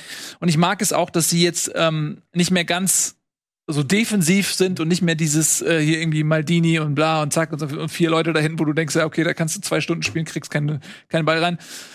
Ähm, allerdings muss ich auch sagen, dass die Türkei die Italiener auch hat machen lassen. Also ich fand die Türkei auch mhm. nicht gut. Ich hatte sie ja spontan in der letzten Sendung als Geheimfavorit getippt, also als Geheim, nee, als Überraschung, nicht als Favorit, als Überraschung. Und davon war meiner Meinung nach nicht viel zu sehen, sodass die Italiener erstmal gegen den großen Gegner auch beweisen müssen, dass sie für mich, dass sie mhm. Titelfavorit sind. Ähm, und das hat meiner Meinung nach die Mannschaft gemacht, die ich jetzt nennen werde. Und das ist England, weil England hat gegen den Vize-Weltmeister aus Kroatien gespielt. Eine Mannschaft mit ähm, vielen Routiniers, mit Weltklasse-Spielern wie einem Modric. Ähm, und hat in den ersten 20 Minuten die Kroaten riesig überrollt. Also natürlich konnten sie dieses Tempo, dieses ständige Gegenpressing auch nicht über 90 Minuten spielen, aber die ersten 20 Minuten haben sie die Kroaten komplett hinten reingedrückt. Hatten auch äh, mit Phil Foden einen ähm, Pfostenschuss, der auch gut und gerne hätte reingehen können, schon in, in dieser Phase. Und dann kamen zwar die Kroaten besser ins Spiel und haben auch, finde ich, in Phasen auch mehr Ballbesitz gehabt und waren durchaus am Drücker und ähm, waren mehr als ebenbürtig in gewissen Phasen des Spiels.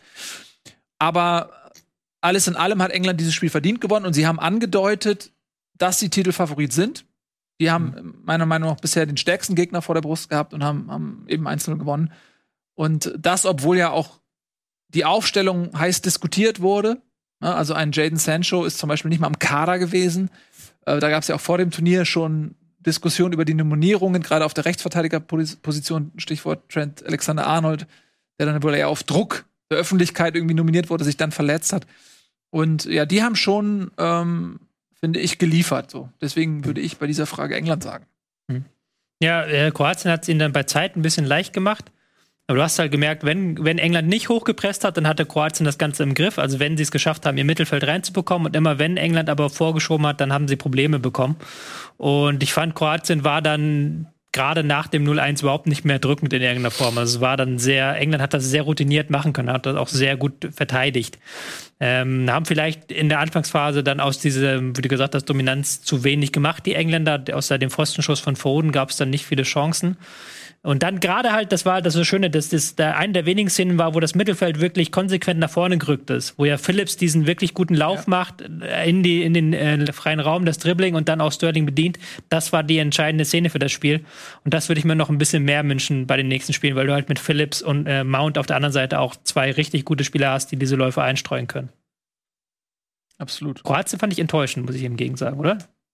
Ich war mhm also äh, gerade in den ersten 20 Minuten, als sie sich komplett haben den Schneid abkaufen lassen, da war ich sehr enttäuscht. Später, wie gesagt, hatten sie auch Phasen, in denen sie besser waren, aber sie waren überhaupt nicht drückend, ähm, hatten zu wenig Torchancen und wirkten behäbig, langsam alt. Ähm, die Routine war irgendwo noch da, aber für mich ähm, eine Mannschaft, die in der Form diesen Überraschungserfolg Vize-Weltmeister nicht nochmal wiederholen kann, was bei einer Europameisterschaft schwierig ist, aber zumindest sowas wie Finale, glaube ich, da sehe ich Kroatien nicht ist vor allen Dingen auch eine richtig blöde Ausgangssituation jetzt. Nico hatte gerade sich geräuspert, ja. weil es so schwer ist für ihn reinzukommen. Würde ich ihn einmal noch mal rannehmen. Nico, nee, alles gut. Ich, ich, ich wusste noch nicht, ob noch äh, auch Enttäuschungen kommen sollen, weil Kroatien ist halt eine und ich habe mir gerade meine Polen angeguckt und das ist genauso äh, enttäuschend, weil irgendwie dieses Gefühl von Überraschung oder oder ne, oder eine eine, eine Generation, die jetzt irgendwie etwas schaffen kann, oder in diesem Fall der beste Stürmer der Welt, der da im Zentrum steht und Sie verlieren halt gegen die Slowakei, sang- und klanglos, weil sie wirken wie ein aufgescheuchter Haufen, der nicht weiß, wie er gegen einen kompakten Gegner Fußball spielen soll. Und dann auch noch individuelle dumme Fehler macht. Und äh, das war nur ich, aber ich wusste nicht, ob, ob, ob noch äh, Enttäuschungen kommen sollen, aber deswegen hatte ich nur quasi. Hm. Ja, das können wir gesagt. gerne machen. Also wir können gerne auch über Enttäuschung mhm. sprechen. Ich möchte noch einmal kurz dann zurück, zurückgehen, dann können wir gleich darauf zu sprechen kommen, weil wir vorher noch, hast du Tschechien ja, angesprochen? Das ist ja okay, du hattest ja Tschechien angesprochen als eine Mannschaft, die dich überzeugt hat, oder wer hatte das irgendeiner Du hattest das gerade. Eddie, hatte genau, Eddie hatte das gerade gemacht. Die habe ich ja auch. Das ist ja mein Team. Der, und ich bin natürlich sehr zufrieden, dass meine Tschechen hier direkt das wichtige Spiel gegen Schottland 2-0 gewonnen haben. Ähm, sind jetzt damit auch einen großen Schritt Richtung Achtelfinale, da ja wirklich nur, also die vier besten Dritten kommen weiter. Wenn du das Spiel gewinnst in dieser Gruppe, dann ist das sehr gut. Du hast jetzt eine sehr gute Ausgangsposition gegen Kroatien im zweiten Spiel. Kroatien muss das Ding gewinnen. Du selbst kannst halt dann eher sagen, ja, lass die mal machen mhm. und äh, gucken. Was mir noch nicht so ganz gefallen hat, ist, dass sie manchmal ein bisschen vogelwild in der Verteidigung waren, dann sehr nah am Mann und dann hat Schottland doch relativ gute Chancen hinbekommen, hat, hat auch immer wieder bei Robertson Raumgewinn geschafft. Aber gerade kontermäßig war das von Tschechien sehr, sehr stark. Also die Offensive, die hatte ich gar nicht auf dem Schirm gehabt und Patrick Schick jetzt mit diesen zwei schönen Toren. Ähm, zwei wirklich schöne Tore und der wird auch ordentlich gefüttert. Also der Rieder macht da wie immer, macht da, tut da, läuft und ähm, Schutschek hat. Achso, hm? schon. Was meinst du? Also Suchek hat mir auch sehr gut gefallen, hat ja auch äh, einen Assist gemacht. Das, ähm, ja, also das war ein wichtiger, guter Sieg für die Tschechen. Für meine Tschechen. Für deine Tschechen, ja, in einer Gruppe, in der ähm, ja, du jetzt mit Kroatien und England zwei Gegner hast, bei denen du nicht Favorit bist und deswegen war dieses Duell gegen den zweiten Underdog der Gruppe sehr wichtig, weil du eben gesagt sagst ja auch, dass du als Gruppendritter eben gute Chancen hast, weiterzukommen, wenn du zumindest mal drei Punkte holst. Ja. Ähm, von daher wichtig auf jeden Fall für Tschechien und durchaus auch beeindruckend. Wir können ja noch mal eben kurz euch ein Update geben. Im Spiel eben hat die Slowakei vielleicht auch ein bisschen überraschend Polen 2 mhm. zu 1 besiegt. Also die starten auch mit drei Punkten. Damit ist ähm, mhm. also in Polen auch schon so ein bisschen unter Druck. Auf jetzt, jeden ne? Fall. Ja, total. Also wir haben es ja leider nicht sehen können, weil wir auf Sendung waren hier. Du hast ein bisschen noch reingeguckt, Nico. Mhm gelb-rote Karte für genau. Krzyzowiak, der dann die Mannschaft dezimiert hat, nachdem er nach der Pause den Ausgleichstreffer geschafft hat. Das erste 1-0 habe ich noch gesehen. Das war auch so ein richtig dummes Ding, wo du die linke Seite gar nicht verteidigst und dann kommt äh, Mack war es glaube ich frei zum Schuss und aber das hat er gut gemacht. Ich habe das hat er gut gesehen. gemacht, aber aber der, ja äh, erzähl. Nee, ich wollte nur sagen, äh, das, du, ich finde, du, man, hält- man kann dieser Einzelleistung noch ein bisschen mehr Lob ähm, an, auf den Weg geben und man muss natürlich auch über die Verteidiger sprechen, aber er macht das stark. Er setzt sich auf der linken Seite gegen zwei äh, Polen durch, tunnelt den zweiten, kommt vorbei und ist dann in einer Situation, wo er eigentlich keine Anspielstation hat im Strafraum. Und die einzige Chance ist wirklich der Schuss aufs kurze Eck. Der wurde leicht abgefälscht, weswegen für den Torwart auch schwer und ist dann gegen den Innenpfosten, dann gegen den Rücken des Torwarts und dann ins Tor. Aber das war eine starke Einzelleistung. Genau, aber es war taktisch natürlich völlig vorgewillt von den Polen, weil du sagst, es, es war keine Anspielstation im Zentrum. Man geht mit zwei Mann ganz außen am linken Flügel, wo überhaupt nichts los ist, geht man mit zwei Mann auf ihn drauf. Und als er den ausgespielt hatte, war der ein riesiger Raum und der konnte bis in den Strafraum reinlaufen. Äh, und Czechny sie- sieht da auch nicht besonders gut aus. Ball fliegt an den Pfosten gegen Czechnys Kopf und dann ins Tor. Also ist sogar technisch gesehen ein Eigentor. Äh, es war halt unschön. Ja, Das ist nicht das, was man von Polen erwartet hat, vielleicht, als sie so als kleiner Geheimfavorit Und Lewandowski muss nicht zum ersten Mal auch eingestehen, dass es ein Unterschied ist, ob du von Bayern-Mitspielern gefüttert wirst oder eben äh, in der polnischen Nationalmannschaft. Da ist die Qualität nicht ganz so hoch wie bei den Bayern. Das ist natürlich als Stürmer, der ähm, am Ende der Kette der Empfänger des letzten Balles ist, dann auch ein bisschen anderes Spiel. Ich habe immer gesagt, Lewandowski ist gar nicht so gut. ja. Und mit viel, so vielen Dingen hast du recht gehabt. Ähm, Äh, ja, aber das, aber ich, äh, im Spiel selber hast du halt auch diese Verzweiflung gemerkt, ne? Weil er immer wieder dann, also es gab so Situationen, da holt er sich den Ball gefühlt an der Mittellinie und auf einmal stehen fünf Spieler vor ihm im 16er, während er den Ball dann nach außen passt, um ihn dann trotzdem als einziger wieder genau im Fuß zu kriegen. Also das wirkte alles recht äh, verzweifelt relativ schnell. Was ich persönlich unheimlich schade finde, weil ja offensichtlich sowohl Trainerwechsel als auch Kader ja eigentlich mehr hergeben als das, was sie jetzt im ersten Spiel gezeigt haben. Ähm, zumindest was so, also da habe ich ehrlicherweise auch mich ein bisschen schlau gelesen drumherum. Das wirkt ja alles recht ambitioniert. Dafür ist es, und das ist das, was ich am Anfang meinte, und das ist diese These, ähm, ja dann doch immer wieder so ein paar Nationen gibt, wo man immer das Gefühl hat, ja, die könnten eigentlich, aber irgendwie liefern sie dann nicht ab, wenn es ums große Turnier geht. Ja, da, was ja auch spannend ist, wie du gerade gesagt hast, dass Lewandowski macht und tut. Der hat fünf Schüsse abgegeben, drei davon außerhalb des Strafraums und teilweise auch weit außerhalb des Strafraums. Wenn du jetzt auf seinen Bundesliga-Torrekord guckst, da hat er überhaupt nur drei Tore außerhalb des Strafraums erzielt. Also da merkst du halt schon, dass es ein anderes Spiel ist, dass er halt dann die Bälle irgendwie raufschießen will, wo er gegen bei Bayern kriegt er den Ball halt im Strafraum serviert und kann da dann ihn reinmachen. Ja. Also er kann, kann ihn besser abschirmen, klar, das kann er Weltklasse, aber er muss natürlich die Pässe bekommen. Aber du hast als, als Gegner kannst du dich natürlich bei wenn du gegen Polen spielst, dann auch noch mehr auf Lewandowski konzentrieren, während du ähm, bei den, wenn du gegen die Bayern spielst, hast du einfach auch noch drei, vier andere sehr torgefährliche Spiele, die du äh, auch eben, also so ein Sané, Nabri und wie sie alle heißen, die musst du halt auch decken. Dadurch entstehen dann auch eben auch wieder Räume für Lewandowski. Aber ja, äh, Ja, trotzdem, die Polen würde ich trotzdem noch nicht absch äh, abschreiben. Natürlich sind die jetzt unter Druck. Aber ähm, jetzt schauen wir erstmal, was die Schweden heute gegen Spanien noch Ja, machen. das meine ich, aber du hast halt mit, mit Spanien und gut, Schweden ist dann eher auf Augenhöhe der Polen. Aber ähm, ja, da musst du, also da gegen Schweden bist du massiv unter Druck, weil wenn Spanien ernst macht, in aller Regel kannst du als Polen da nicht so viel holen und deswegen musst du gegen Schweden gewinnen und dann irgendwie hoffen, dass die Slowakei ähm, äh, ja nicht die Punkte holt. Ich weiß gar nicht genau, wie das ist. Bei Punktgleichheit zählt dann Torverhältnis oder direkter Ich Vergleich? müsste mal nachgucken, das bin ich mir gar nicht sicher. Weil das ist natürlich dann, kann schon nochmal ein Faktor werden, gerade bei diesen Konstellationen. Ähm, wenn der Dritte eben weiterkommt, dann ist das ja durchaus nicht so unwichtig. Der direkte Vergleich gilt. Okay, direkter Vergleich vor Torverhältnis. Ja, kann nochmal spannend werden. Hm. Auf jeden Fall. Um, umso bitterer die Niederlage gegen die Slowakei jetzt für die Polen. Für meine, für meine polnischen Freunde. Ja, das ist das, wo du halt die drei Punkte eingeplant hast, sagen wir es mal so. Mhm. Gegen Ja, gerade Also jetzt musst du ja schon Ja. vier holen aus zwei Spielen, um überhaupt noch eine Chance auf den dritten Platz zu haben. Und das ist eigentlich. ja, vor allen Dingen, weil jetzt das zweite Spiel ist dann, glaube ich, gegen Spanien. Korrigiere mich, wenn ich Quatsch erzähle. Und Ja, Oh, das weiß ich gerade. ja, ja, ich glaube schon. Und, dann, Ja, und ich- da bist du dann halt schon unter Zugzwang in einem Spiel, wo du nicht unter Zugzwang sein möchtest, sondern dass du eigentlich eher mit drei Punkten im Rücken angehen und dann irgendwie Spanien ist das sagen nächste Spiel willst, als ja, Polen jetzt. ja, Mhm. sagen willst, okay, macht ihr mal so. Das kann halt ganz bitter enden, weil Mhm. auch Schweden ist dann ein Team, das halt sehr schwer zu knacken ist. Und wir haben es ja heute gesehen ähm, gegen Slowakei, das liegt ihnen ja auch gar nicht unbedingt, wenn sie da einen Gegner bespielen müssen, der ähm, tief steht. Sie hatten jetzt gegen Slowakei über lange Zeit, als ich noch geguckt habe, hatten sie über 60 Prozent Ballbesitz. Also das war schon eine eindeutige Richtung gegen das Ding.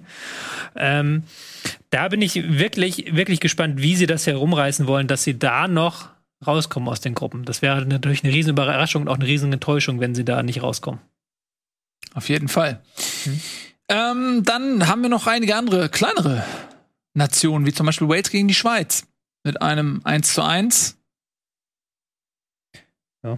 Ist das was, Das ist jetzt, wo man sich sagt, okay, damit bin ich zufrieden? Oder muss man da als, als Schweiz sagen, ja, wenn man weiterkommen möchte, muss man das mal gewinnen? ja, wir hatten, wir hatten ja ähm, bei, ähm, wir hatten ja bei Dings, bei Tschechien hatten wir gerade Patrick Schick, wo halt Leverkusen-Fans sagen, den erkenne ich gar nicht wieder, wer ist das? Ja. Wohingegen Gladbach-Fans bei Embolo und seiner Chancenausbeute gesagt haben, das, da erinnere ich mich dran, das war doch irgendwie so bei ihm in dieser Saison. Mhm. Weil die Schweizer hatten ja schon sehr gute Chancen, haben halt das Spiel kontrolliert, haben halt immer wieder auch den Ball laufen lassen und haben trotzdem es geschafft, halbwegs Tiefe ins Spiel zu bekommen. Und die Waliser sind dann doch, ich fand in der ersten halben Stunde sehr stark hinterhergelaufen. Aber was halt die Schweiz, was halt Schweiz dann nicht hat, ist so diesen, diesen fünften, sechsten Gang. So, dass sie halt dann wirklich das Tempo nochmal richtig hochschalten, dass sie nochmal richtig im letzten Drittel ähm, Ärger machen. Shakiri nicht so quirlig, wuselig, wie man es vielleicht schon kannte. Ähm, Embolo nicht torgefährlich genug. Und dann kannst du halt, wenn du eins, nur, nur einzelne führst gegen eine Mannschaft wie Wales, Standard, Kopfball, 1-1 und du stehst wie ein begossener Pudel da. Weil Schweiz hatte sich auch durchaus mehr vorgenommen für diese Partie. Auf jeden Fall. Es ist eine Mannschaft, die ähm, ja mit vielen Bundesligaspielern bespickt ist. Ähm, entweder die schon mal Bundesliga gespielt haben oder immer noch spielen. Wenn man die Aufstellung mal ein bisschen durchgeht, äh, hinten ähm, Jan Sommer, ähm, Akanji von Dortmund, ähm, Scher, Elvedi, ähm, Bundesliga erfahren, Rodriguez äh, lange bei Wolfsburg ähm, gespielt, Linksverteidiger Granit Xhaka, ähm, auch bei Gladbach gespielt, Freuler glaube ich noch nicht Bundesliga gespielt, Mba- Mbabu bei ähm, Wolfsburg natürlich auch eine starke Saison gespielt, Shakiri ähm, hat bei den Bayern gespielt unter anderem. Und äh, Embolo ähm, und auch Sefer Seferovic bei der Eintracht, ja, also es ist ähm, eine, eine halbe Bundesliga-Nationalmannschaft. Da hätte man sich gegen Wales, glaube ich, mit so einer erfahrenen Mannschaft mehr erhofft. Ja, aber sie haben auch auch das Spiel in die Hand genommen, das kannst du ja nicht vorwerfen. Sie waren dominant, sie haben hochgepresst, sie haben gesagt, wir wollen das, das Spiel gestalten, wir wollen ähm, diesen Gegner dominieren und ähm, die Waliser haben sich dann halt sehr weit zurückgezogen teilweise. Aber wie gesagt, das ist halt noch nicht, das ist halt so ein ähnliches Problem, was man bei so Mittelklasse-Nationen häufig hat. So, das hatte auch Österreich, da kommen wir gleich auch noch zu. Das hatte ja auch Polen ein Stück weit. Ein Gegner, der gut sortiert ist, und das kann jede Nationalmannschaft in diesem Turnier, ein Gegner, der gut sortiert ist, nicht nur dominieren mit Ballbesitz, nicht nur mit Querpassen dominieren, sondern dann im letzten Drittel die entscheidenden Pässe spielen. Daran hadert es manchmal bei diesen Nationen. Also den genannten Nationen wie Schweiz eben, Österreich, Mhm. Polen. Tja, interessant auf jeden Fall in der Gruppe, ähm, denn die Türkei ist jetzt natürlich unter Druck, aber die anderen Mannschaften müssen auch noch gegen Italien spielen und so wie das sich da gerade darstellt, sind die natürlich Favorit. Aber ist halt auch interessant, finde ich, so ein Unentschieden, ähm, weil dann wird wahrscheinlich bis zum letzten Spieltag Ist auch Spannung drin sein. das einzige Unentschieden bisher gewesen. Tatsächlich, ne? Ja, war das einzige Unentschieden bisher, sonst nur Siege und Unentschieden. Wie seid ihr denn so ähm, grundsätzlich in die EM gestartet? Also auch emotional. Wir haben ja in der letzten Folge mal versucht zu erfühlen, zu ertasten, wie bei uns so die Vorfreude ist, jetzt so mit äh, den ersten Spielen, die hinter uns liegen. Wie seid ihr denn so emotional ins Turnier reingekommen, Nico? Ähm, ich bin auf jeden Fall weit mehr drin, als ich es noch vor einer Woche gedacht hätte. Äh, weil, also nichtsdestotrotz auch ein bisschen durchs verlängerte Wochenende und ich habe zu Hause viel rumgebastelt, ich einfach auch jedes Spiel irgendwie mehr oder minder anhatte. Und äh, dann doch wieder ganz normal, der seit äh, sehr vielen Jahren äh, dieser Effekt reinkickt. Fußball läuft, ich bin dabei, guck zu und dann irgendwann kriege ich auch äh, Spaß an den Emotionen. Denn dieses mit den äh, Handvoll Zuschauern, die in den Stadien sind, sorgt schon dafür, dass du auch eine gewisse Emotionalität über den Fernseher bekommst, die ich so auch im Champions League Halbfinale nicht mehr hatte.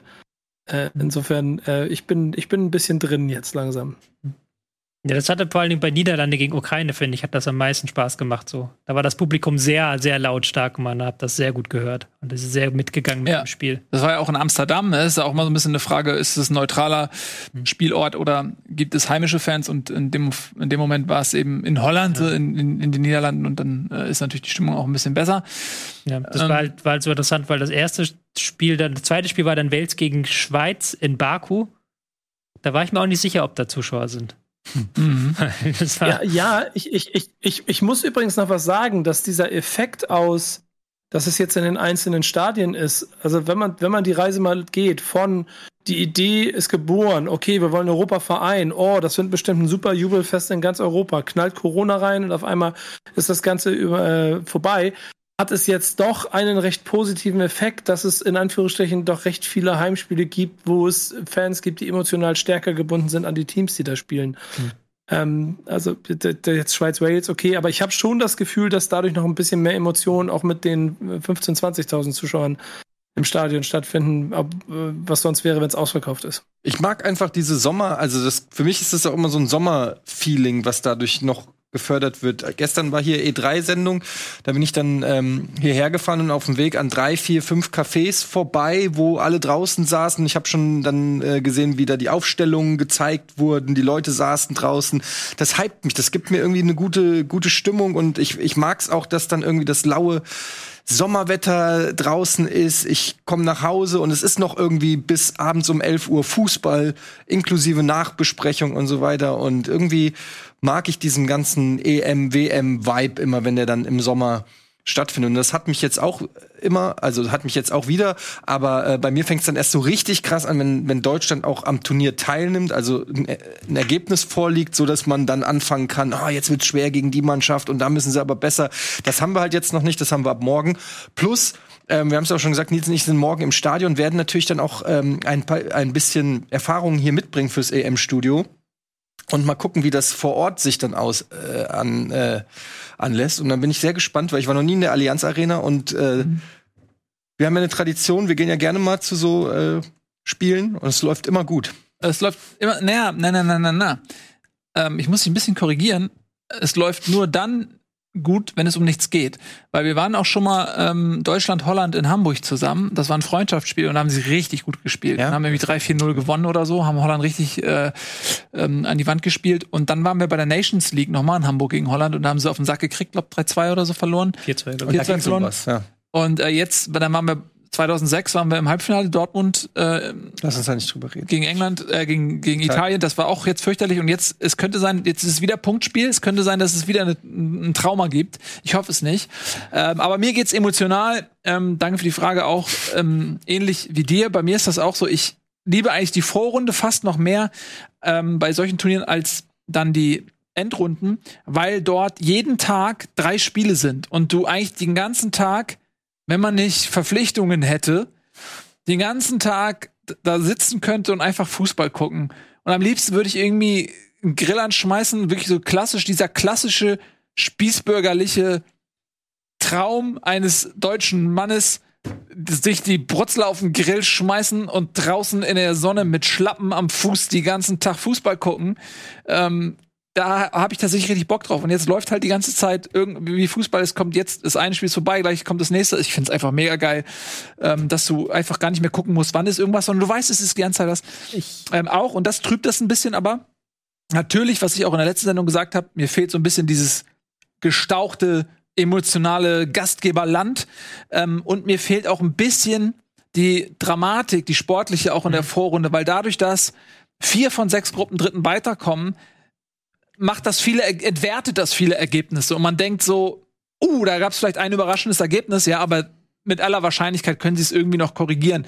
Wohingegen das ähm, früher so war, wenn nur die wirklich die ersten beiden weiterkommen, dann, dann sind auch mal Überraschungen möglich. Dann hast du auch mal eine Situation, wenn äh, jetzt zum Beispiel was Kroatien verliert, uh, die da, wow, und wenn jetzt äh, die anderen dann mitspielen äh, und ihrerseits punkten, dann sind die einfach mal raus. Und heute denkst du dir, ja klar, gut, dann gewinnen sie gegen Schottland. Und dann kommen sie halt als Gruppendritter weiter, so geht ab Achtelfinale erst richtig los, ne? Das hatte ich ganz, ganz stark bei diesem Spiel äh, Österreich gegen Nordmazedonien. So dieses Gefühl, wo du halt, da war dann Österreich 1-0, dann 1-1 und dann hast du aber irgendwie doch nicht diese, diese Ernsthaftigkeit gehabt. So weißt du, dass du dir denkst, okay, wenn die Österreicher das jetzt nicht gewinnen, dann sind sie schon raus, weil es ja. ja nicht so ist, weil du halt dich ja dich nicht selber belügst. Okay, dann denkst du dir, okay, das wäre peinlich, aber dann spielen sie halt dann ist das nächste Spiel entscheidend. Das fehlt mir auch noch so ein bisschen dieses, du hast immer noch bei vielen Spielen das Gefühl, auch England gegen Kroatien, deswegen diese kroatische Leistung war da so symptomatisch, weil du halt richtig gemerkt hast, die in der anderen Gruppenphase, wo sie halt wüssten, da kommen nur zwei weiter, hätten sie das Spiel anders angegangen als in dieser, weil sie da wussten, ey, wir müssen jetzt nicht vorne aufmachen, lass uns lieber das Torverhältnis nicht versauen und wir gucken halt, dass wir dann die anderen beiden Spiele gewinnen. Das ist noch so, so ein negativer Faktor der so, wo man dann manchmal bei manchen Spielen nicht ganz genau hinguckt, wo man sich denkt, ja, ist egal, die kommen. Es entscheidet sich eh noch nicht, wer weiterkommt. Ja, genau. Und das ist diese, diese sportliche Entwertung äh, der Ergebnisse. Das, ähm, ja, das nervt mich so ein bisschen. Aber ähm, ich hab, ich bin, ich liebe das. Ich liebe diese Turniere und trotz aller Umstände, die nicht ideal sind für meinen persönlichen emotionalen Aufgalopp, ist das äh, trotzdem immer noch mega geil. ähm, und ähm, ja, schade, dass die nächste WM äh, auch nicht ideal stattfinden wird. Ich wollte gerade sagen, nichts. Wer müsste doch genau wie du es möchtest. In einem Gastgeberland, wo man sich da reinversetzen kann. Ein Ja. Land, auch noch ein schön kleines. Ist die nicht im Winter? Ja, die Ja. ist im Winter. Und Also in Katar auch. ist Wir sitzen Da schon- ist nichts mit Gr- Grillen, ne? Nichts mit Nee, alle. Stadien kannst du relativ, du, du kannst auch eine gute Rundtour machen. Du kannst relativ viele Spiele innerhalb von kürzester Zeit gucken, weil alles nah beieinander ist. Wir können in 15 Monaten ist schon wieder nächste Show. Da ist schon wieder Ja. WM-Studio hier. Oder? Machen wir im Winter.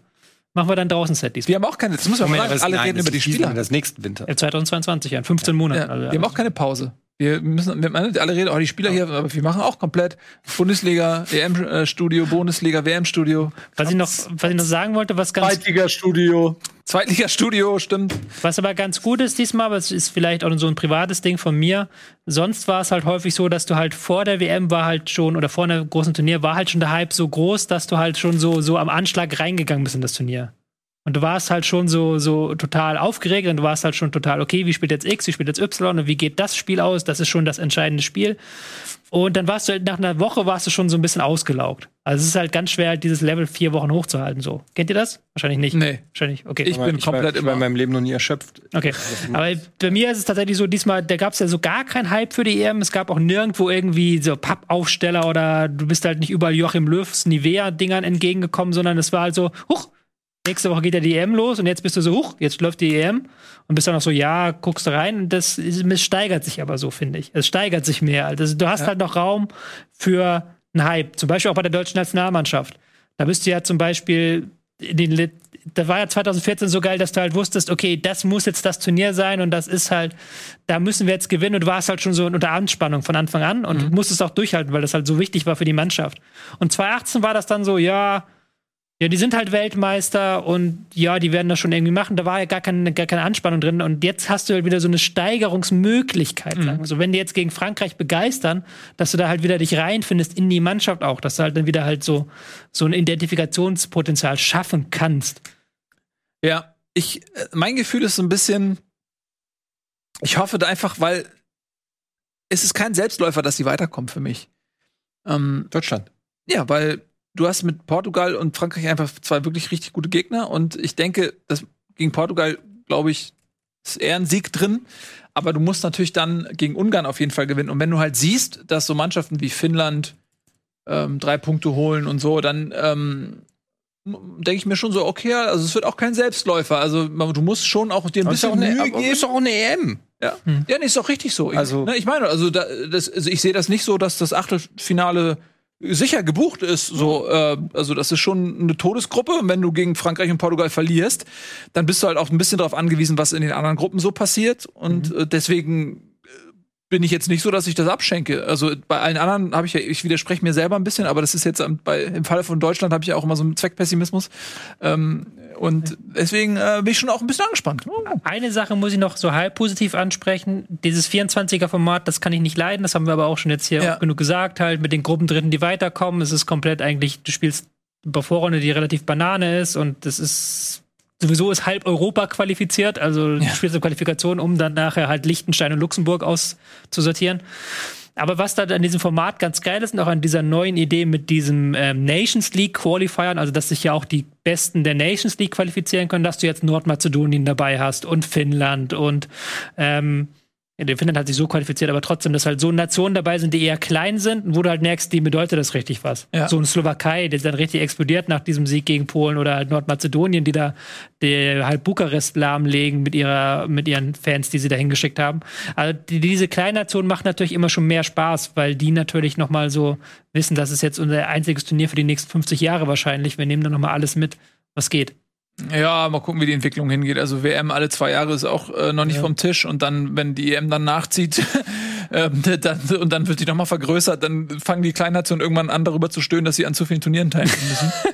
Äh, wie sollen wir das leisten? Wir haben nur äh, 100.000 Fußballer. Wie, wie sollen wir denn äh, so viel spielen? Ähm, wir, werden, wir werden sehen. Ähm, Vielleicht hätte ich dann die Chance, noch nordmazedonischer Nationalspieler zu werden. Oder Färöerinseln, Captain der Färöer, Färöer. Röhl. du, man sollte nie aufhören, sich Träume vielleicht. zu setzen. Was hat er gesagt, der Nico? Home Trainer? Co-Trainer vielleicht. Co-Trainer. Wir, Naja. wir sind ein bisschen chaotisch unterwegs heute. Ich würde gerne aber noch, wenn jetzt das Thema abgeschlossen haben, wir das Thema abgeschlossen oder hat er immer noch Emotionen, die er teilen Entschuldigung, möchte? Tobi, wir sollten nicht zu lange über Emotionen Ja, sprechen. das- ich weiß. das geht mein- einfach an. Tut mir leid. Wir geht mein Prozessor kaputt. Zu harten Fakten. Er gibt noch, also äh, zwei Spiele, auf die ich jedenfalls noch mal eingehen möchte. Das ist einmal, fange ich jetzt auch an mit Österreich gegen Nordmazedonien, einfach weil wir auch ein paar österreichische Freunde haben, die hier, Ich tippe auf gucken? Österreich. Haben die schon gespielt? ja. 3-1 für Österreich gegen Nordmazedonien, habe ich gerade schon so ein paar Mal angedeutet. Und da haben wir ein paar österreichische Bohnen. Lieben Gruß nach Österreich und natürlich auch in die Schweiz. Kann jemand österreichischen Akzent? Äh, I, äh, nee. Grüße. Grüß Gott. Ähm, Ich dachte, du wolltest hier vernünftig bleiben. Ich wollte vernünftig bleiben, Entschuldigung, an. ich bleibe vernünftig. Und ähm, das war ja auch ein Spiel, wo Österreich unter Druck stand. Klar, das gegen Nordmazedonien musst du als Österreich gewinnen. Aber wie vorhin schon bei der Schweiz angedeutet, war das auch eine Aufgabe, die undankbar ist für eine österreichische Mannschaft, nämlich ähm, 63 Prozent Ballbesitz zu haben und eine nordmazedonische Mannschaft zu bespielen, die sich in einem 5-3-2 an den eigenen Strafraum verbarrikadiert. Und da fand ich es ganz interessant, dass David Alaba ja zentral in der Verteidigung zum Einsatz gekommen ist. Ja. Und das ist ja immer wieder so ein Thema, wie was machst du mit Spielern, die halt so Starspieler sind, wie David Alaba, die halt überlebensgroß sind eigentlich in der Nationalmannschaft, die aber eigentlich ihre beste Position irgendwo peripher haben, also nicht im Zentrum der Mannschaft. So, die halt eigentlich bei Bayern München ist David Alaba zwar Abwehrchef, aber er spielt halb links, ist da jetzt auch nicht der, der die dominante Kraft, spielt oder spielt Linksverteidiger sogar, also links am Rand des, Rand des Spielfelds. Und in der Nationalmannschaft äh, fordert er für sich ja ganz offensiv so eine zentrale Rolle rein. Und das fand ich dann super interessant, weil Alaba da im Zentrum fand ich sogar fast ein bisschen verschenkt war. Weil dann war halt immer Hinteregger auf halb links und Dragovic auf halb rechts und die haben dann nicht so wirklich geile Pässe nach vorne gespielt. Und Alaba konnte nicht viel mehr machen als nach links raus zu Hinteregger, nach rechts raus zu Dragovic. Äh, alles andere hat im Nordmazedonien verwehrt. Und als er dann nach einer Stunde tatsächlich auf die halblinke Seite gegangen ist, hat er ja auch ordentlich Akzente nach vorne gesetzt und hat ja auch das 2-1 eingeleitet. Und hat dann ja auch seine wahre Stärke gezeigt. Also das Meinst du mit, dass er mit Hinteregger getauscht hat? Genau, Hinteregger ist dann ins Zentrum gegangen und äh, Alaba war halb links und war dann ständig vorne. Und wie gesagt, hat dann äh, die Flanke geschlagen zum 2-1. Und ähm, ja, das, das ist, fand ich wieder super interessant. Hm, Ich finde aber auch, dass du bei Österreich vielleicht eine ähnliche Situation hast wie in der deutschen Nationalmannschaft mit Kimmich, Mhm. dass du eben mit Leimer und Schlager zwei Spieler hast und eigentlich auch Sabitzer, die ähm, im Mittelfeld äh, zentral sehr gut sind, ja.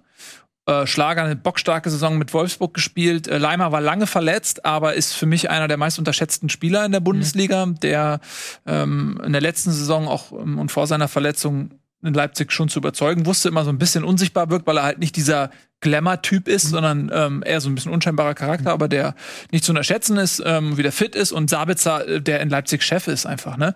Und das sind äh, drei, drei äh, Spieler dort im Zentrum. Und man muss ja sich auch so aufstellen, dass die Summe äh, der Qualität möglichst hoch ist und ähm, dann ist halt die Frage, wenn du Alaba ins Mittelfeld ziehst, muss einer dieser drei vielleicht auf die Bank und Ja. äh, dann äh, das wäre vielleicht auch für Österreich eine Schwächung und ähm, außerdem muss man auch vielleicht sagen, dass Österreich nicht immer wie gegen Nordmazedonien in der Situation ist, eine tiefstehende Mannschaft bespielen zu müssen. Wenn dann stärkere Gegner kommen, ist es vielleicht auch von Vorteil, Genau. Alaba da hinten drin zu haben. Ne? Das ist dann die spannende Frage dann. Du, ähm, du könntest ja dann auch Hinteregger hinten in zentrale Innenverteidigung ziehen, aber das ist, weiß Eddie, glaube ich, auch dann noch besser als wir, dass das ja auch ein Risikofaktor ist, so ein Hinteregger zentrale Innenverteidigung, der macht ja auch gerne mal, was er will und rückt auch mal gerne raus und macht gerne mal Hat einen, ja gestern ein Tor eingeleitet für den Gegner, mehr oder weniger. ja. Ja, mit ja, Mit so einem Querschläger. Querschläger auf Schlager, der dann äh, bei äh, wem war es, Traikowski oder Der Schlager. ja, Querschläger. Ja, muss man, ähm, also keine Ahnung, ich, ich habe das Spiel jetzt nur in Ausschnitten gesehen, aber ähm, Hinteregger ja auch nicht die stärkste Rückrunde gespielt, muss man auch einfach so sagen. Und, ähm, haben wir die Tür das- wieder geöffnet. Da haben wir die Tür, ihr habt die, Tür Tür, nach ihr habt, Frankfurt da war die. Tür, da war die Tür. Ja, aber muss auch sagen, Sofort, das, muss auch die ihnen auch. äh, Aber ähm, ich stimme äh, dir zu. Ich finde aber Alaba, also ich fand, er hat das, ähm, ja, das gut gemacht da in im Zentrum. Und wie wir es gerade gesagt haben, oder wie Nils es gerade gesagt hat, ähm, ja, dem, wenn du ihn auf seine angetraute äh, Position im defensiven Mittelfeld stellst, hast du wieder das Problem, dass du irgendjemanden auf die Bank setzen musst. Aber äh, ich finde auch, man kann es nicht so richtig einordnen, weil Nordmazedonien auch nicht so ein aussagekräftiger Gegner ist. Die haben sich gut gewehrt, keine Frage. Das ist das, was du gesagt hast. Diese kleinen Nationen, die kämpfen da um jeden Grashalm. Das ist für die äh, der größte das größte ihrer Karriere. Aber man muss auch sagen, zum Beispiel, wenn man das Interview von Gregoritsch gesehen hat nach seinem Tor, ich weiß nicht, ob ihr es gesehen habt, wie der ähm, drauf war, das hat mich richtig gefreut. So, ne? Der hat der fast Tränen er hat gesagt, das ist so, er hat keine Kinder, aber er stellt sich so vor, das ist so wie Kinder kriegen gerade so. ähm, also der war im siebten Himmel, war richtig gut drauf und ich finde, das, das motiviert mich als Zuschauer, wenn ich sehe, dass die Spieler mit Leib und Seele dabei Das sind. habe ich auch bei der Geburt meines Sohnes gesagt. Da habe ich gesagt, ey, so muss sich das anfühlen, ein Tor zu schießen. für Österreich. ist, halt, ist halt so lustig, weil Gregoritsch hat ja dann fast, fast geweint, wie du gesagt hast, oder sogar geweint. Und Arnautovic hat einfach mal den gesamten Balkan, glaube ich, beleidigt. Ist, Warte? Was Ja. ist eigentlich mit dem Jungen los, Alter? Das Also verstehe ich es bis heute. ist nicht ganz geklärt, Spiel- was er da genau 50 gesagt Minuten hat. Nicht. Na, Der, sag du, Ja, Entschuldigung, sorry, Nico, ich wollte nicht bremsen. Nee, also weil ich das mir angeguckt habe, ey, die, die spielen ein, die, die ganze Mannschaft ist ja da auch hoch emotional da in diesem Spiel gewesen, kämpft sich zurück, dann macht er das Tor, spielt er da 16 Minuten, spielt seine Rolle und anstatt einfach mal dann zu winken, zu jubeln und miteinander sich zu freuen, macht er auch in der Situation wieder ein eigenes Ding daraus. Beleidigt äh, Nordmazedonien und besorgt für Schlagzeilen, sodass Alaba während des Spiels ja, also während des Jubels in den Mund zuhalten muss damit da nicht noch mehr draus wird. Also wirklich, wenn ihr dich die Bilder anguckt, Was hat er du siehst genau, wie Alaba auch da damit beschäftigt ist, ihn zu, zu bändigen.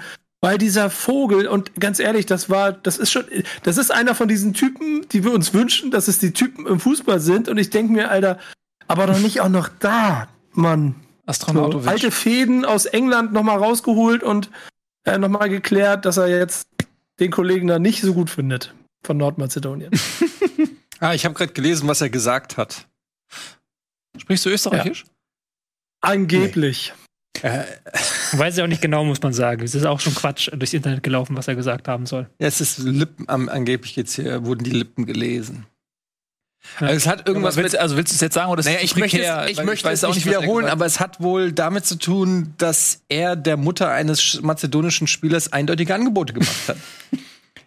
Und ähm,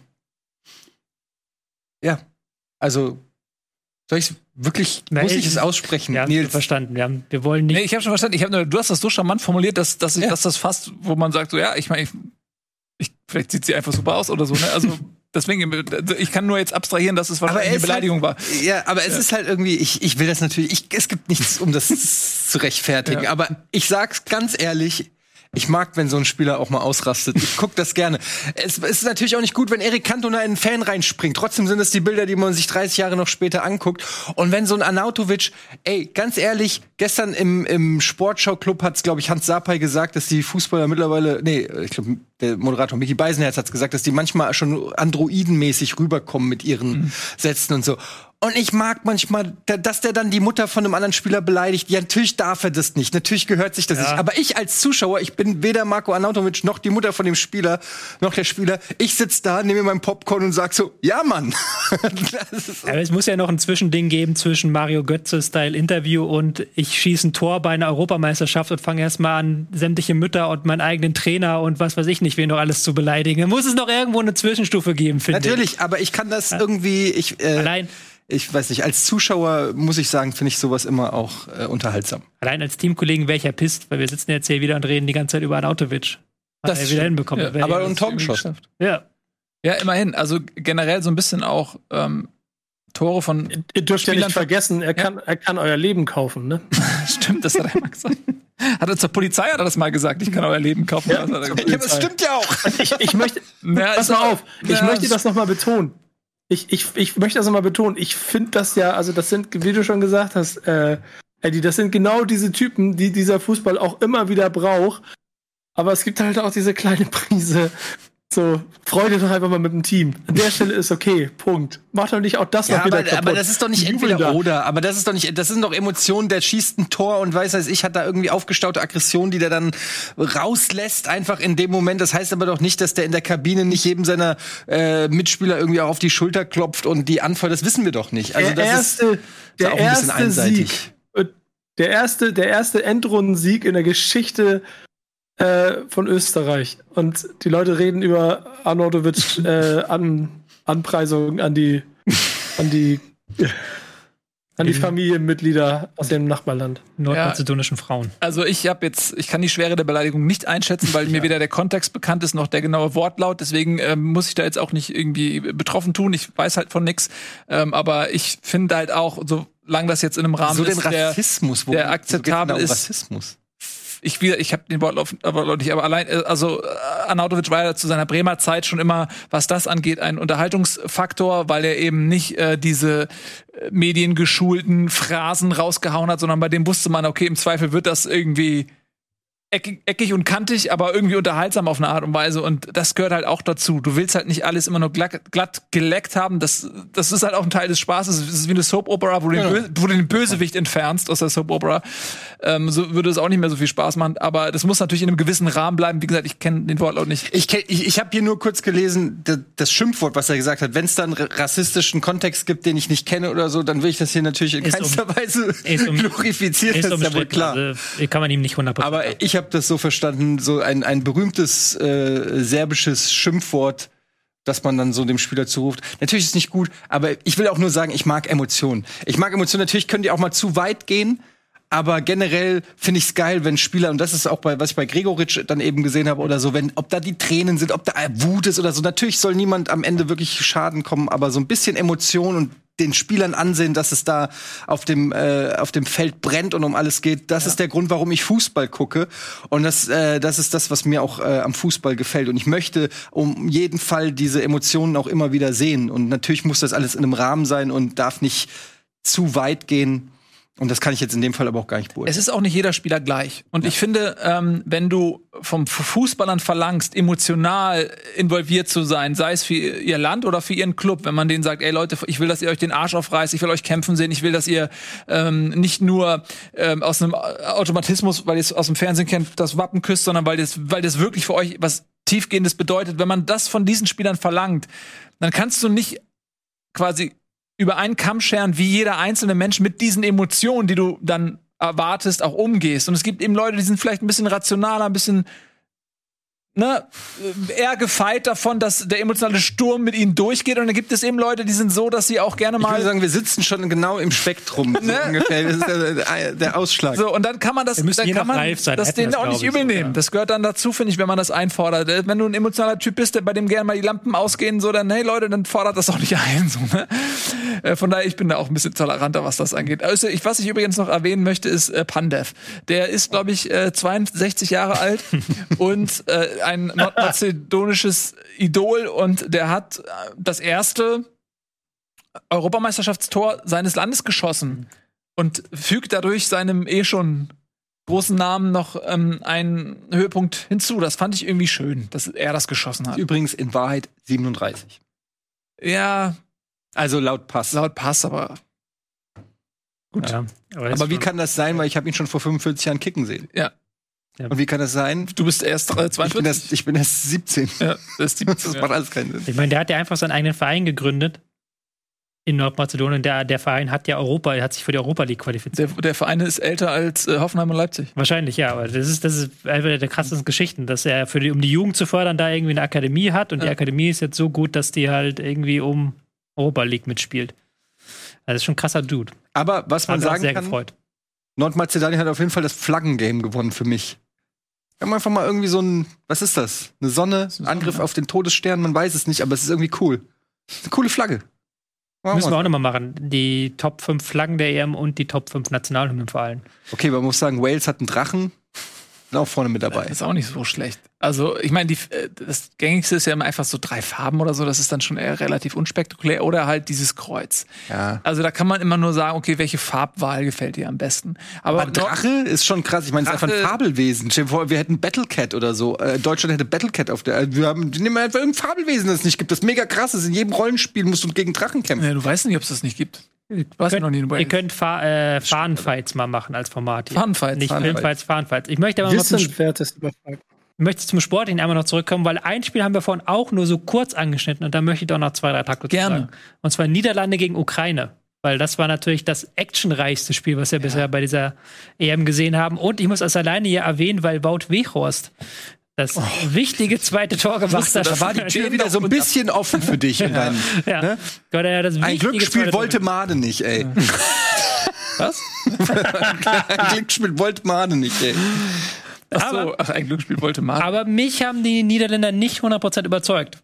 Was ja auch logisch ist, wenn sie zwei Gegentore kassieren gegen die Ukraine, so gut Ukraine ist und so geil der Schuss von Jamolenko war, äh, den er gemacht hat. Aber die waren im Mittelfeld doch teilweise arg offen, die Nieder Niederländer, und haben dann gedacht, okay, die äh, Dreierkette in der Abwehr macht das. Aber auch diese Dreierkette hat ja extrem flexibel gespielt im Idealfall, ähm, gesagt. Aber das war halt dann teilweise auch vogelwild, wie dann teilweise ähm, De Frey oder ähm, Timber bis an die hinter die Mittellinie rausgerückt sind und da dann äh, Räume haben offen stehen lassen und dann beim Stande vom 2-0 das Ding nicht runterkontrollieren, sondern dann noch wie wild die Position tauschen. Das war schon äh, mutig. Das war schön und das äh, freut natürlich auch das, den neutralen Zuschauer, aber als Niederländer ist man, glaube ich, da ein bisschen wahnsinnig geworden bei dem Spiel.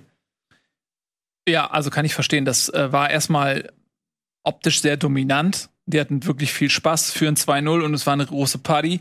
Und dann aber, äh, du sagst, es ging auf einmal so schnell. Tolles Tor von ähm, Jamolenko, aber da war ähm, die niederländische Hintermannschaft auch ein bisschen faul, muss man sagen. Auch äh, Frankie de Jong war es, glaube ich, der da einfach mal so zuguckt, ähm, wie, wie Jamolenko in diesen freien Raum reingeht und einfach den gar nicht stellt obwohl er eigentlich niemanden anderen da bewachen musste in der Zone, in der er rumstand. Es war schon ein bisschen überheblich, äh, hatte ich das Gefühl, vielleicht genährt eben durch diese Dominanz und den Spielstand.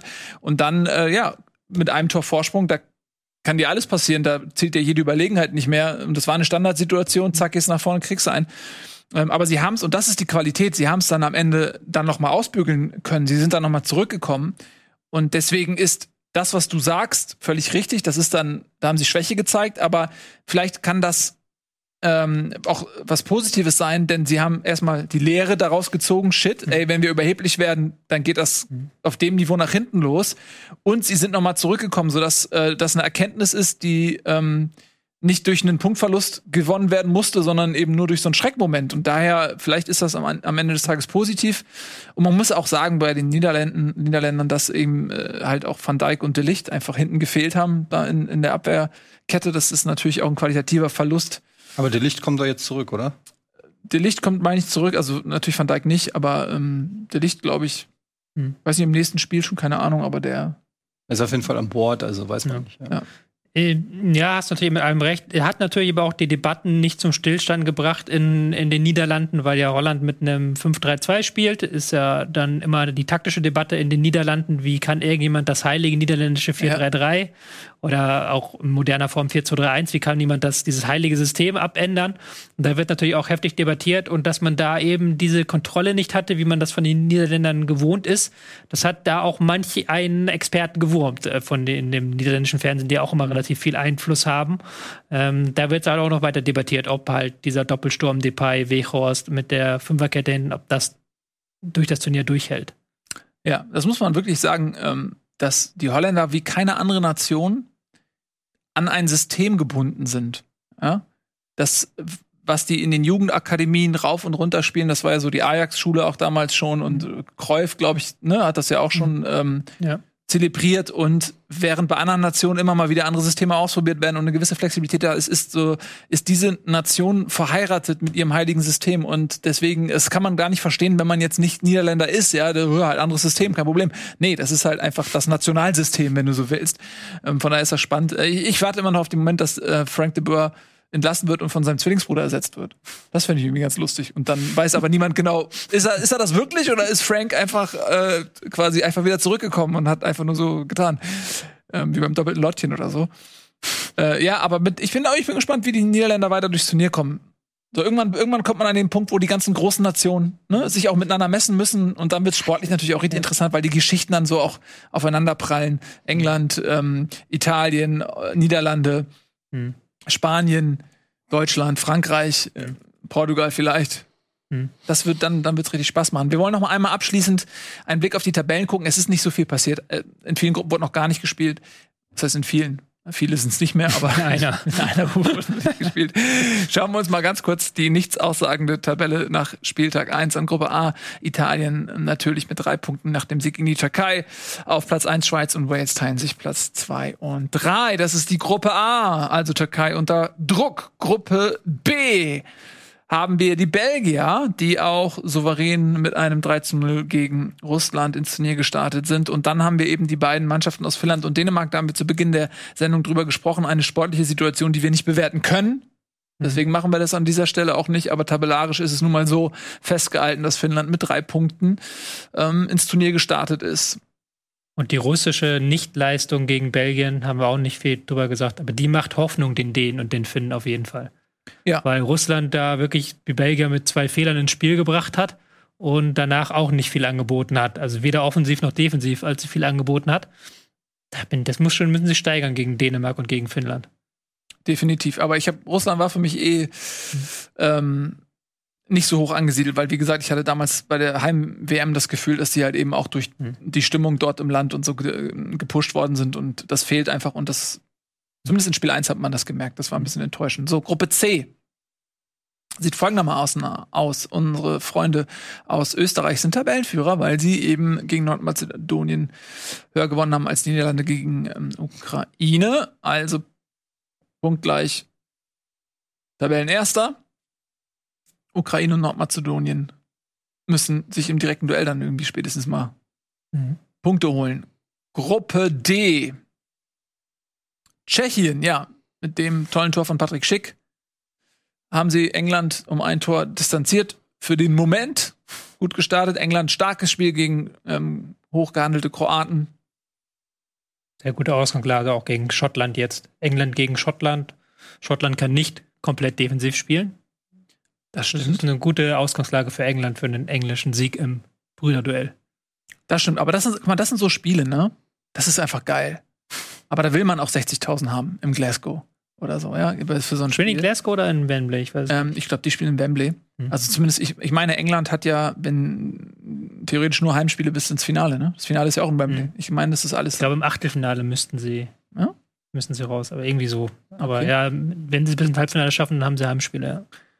Ja. Ähm, genau, dann haben wir Gruppe E. Und da ist das Ergebnis Polen-Slowakei natürlich noch nicht drinne. Das ist kein Problem. Unsere Grafik äh, konnte da jetzt nicht mehr so schnell re drauf reagieren, aber wir haben es ja gesagt, die Slowakei gewinnt 2 zu 1 gegen Polen und Spanien und Schweden werden in einer Viertelstunde aufeinandertreffen. Also auch diese Tabelle ist ähnlich nichts aussagend äh, wie die nächste. Denn da ist nichts passiert. Frankreich, Deutschland, Deutschland ist weiter als Zweiter. Deutschland, Ungarn und Portugal. Da geht's morgen. Ich freue mich richtig. Ich habe richtig Bock. Ähm, ich hab Bock. Ich hab Bock auf morgen. Es wird lustig, oder? Rützenhüttel. Ritznödel. Seid ihr, seid ihr heiß, Jungs? Nico, bist du heiß? Wow. Okay, Mann. du bist wirklich. Ja, natürlich. Aber ich habe morgen ehrlicherweise einen ziemlich vollgepackten Tag, deswegen bin ich, glaube ich, auch gefühlt um 21 Uhr zwei Sekunden erst äh, im, T äh, im Thema und vorher habe ich zu viel zu tun. Oh Mann, das mir. Das ist ehrlich ein Problem, also ich finde das voll schade, weil ich äh, voll Bock hatte. Aber ich glaube auch ehrlicherweise, dass es nicht das, das von den drei deutschen Spielen ist, das, äh, das emotional am beladensten sein wird. Denn ich glaube schon, dass das ähm, eher so gegen Portugal und Ungarn dann richtig knallen wird. Wir werden sehen. Wir werden sehen. Morgen ist auf jeden Fall das größte Spiel. Mhm. Ähm, ja? Und übermorgen. Übermorgen. Wir schon wieder da. Nicht? Ja. Wir machen ja quasi keine Pause. Bam, bam, bam, Wir bam. machen immer am Tag nach den Deutschlandspielen da, also auch am Mittwoch ab 17 Uhr und dann werden wir ausführlich, ich glaube, wir machen zwei Stunden lang dann nur Deutschland gegen Frankreich aus allen Facetten, emotional, nicht emotional. Und ich? Vielleicht gibt es auch Beleidigungen, die wir analysieren müssen wieder, ich weiß es nicht. Und Wir schauen uns das an. Ja, es wird Wir ein großer. Spaß. Ähm, außerdem jetzt im weiteren Programm wartet der Gregor wahrscheinlich schon ganz hibbelig auf seinem Gamerstuhl, denn der zockt jetzt Final Fantasy VII Remake. Integrate. Integrate, Das Neue. das Neue. DLC, ja. Alle Final Fantasy Fans aufgemerkt, dranbleiben und alle, die es werden wollen, auch. Und um 22 Uhr bin ich nochmal für euch da. Anderthalb Stunden zocken wir was. Ähm, soll ich mal hundertprozentig ehrlich sein? Ich weiß noch nicht, was ich spiele. Schreibt mir mal bitte, was ich spielen soll. Weil ich habe mir die ganze Zeit überlegt, so, ey, was zocke ich? Zocke ich jetzt Soma weiter? Äh, nicht Soma, hier zocke ich äh, diese andere da. An Nautica. Subnautica, vielen Dank. Subnautica weiter oder zocke ich eine Runde ähm, Warzone oder zocke ich eine Runde, ich weiß es noch nicht. Schreibt mal, was ich zocken soll. Und äh, dann mache ich das. Und dann heute Abend um 23.30 Uhr ist nämlich das Capcom Showcase und da wird euch auch Gregor live wieder begrüßen und eine halbe Stunde mit euch zusammen dieses Event schauen. Das war's für den Moment. Vielen lieben Dank fürs Zuschauen. Habt viel Spaß mit dem Abendspiel, was ihr natürlich nebenbei zu Gregor nur schauen dürft. Und dann sehen wir uns übermorgen zu einer weiteren Ausgabe des EM-Studios. Bis dahin, Deutschland. Tschüss.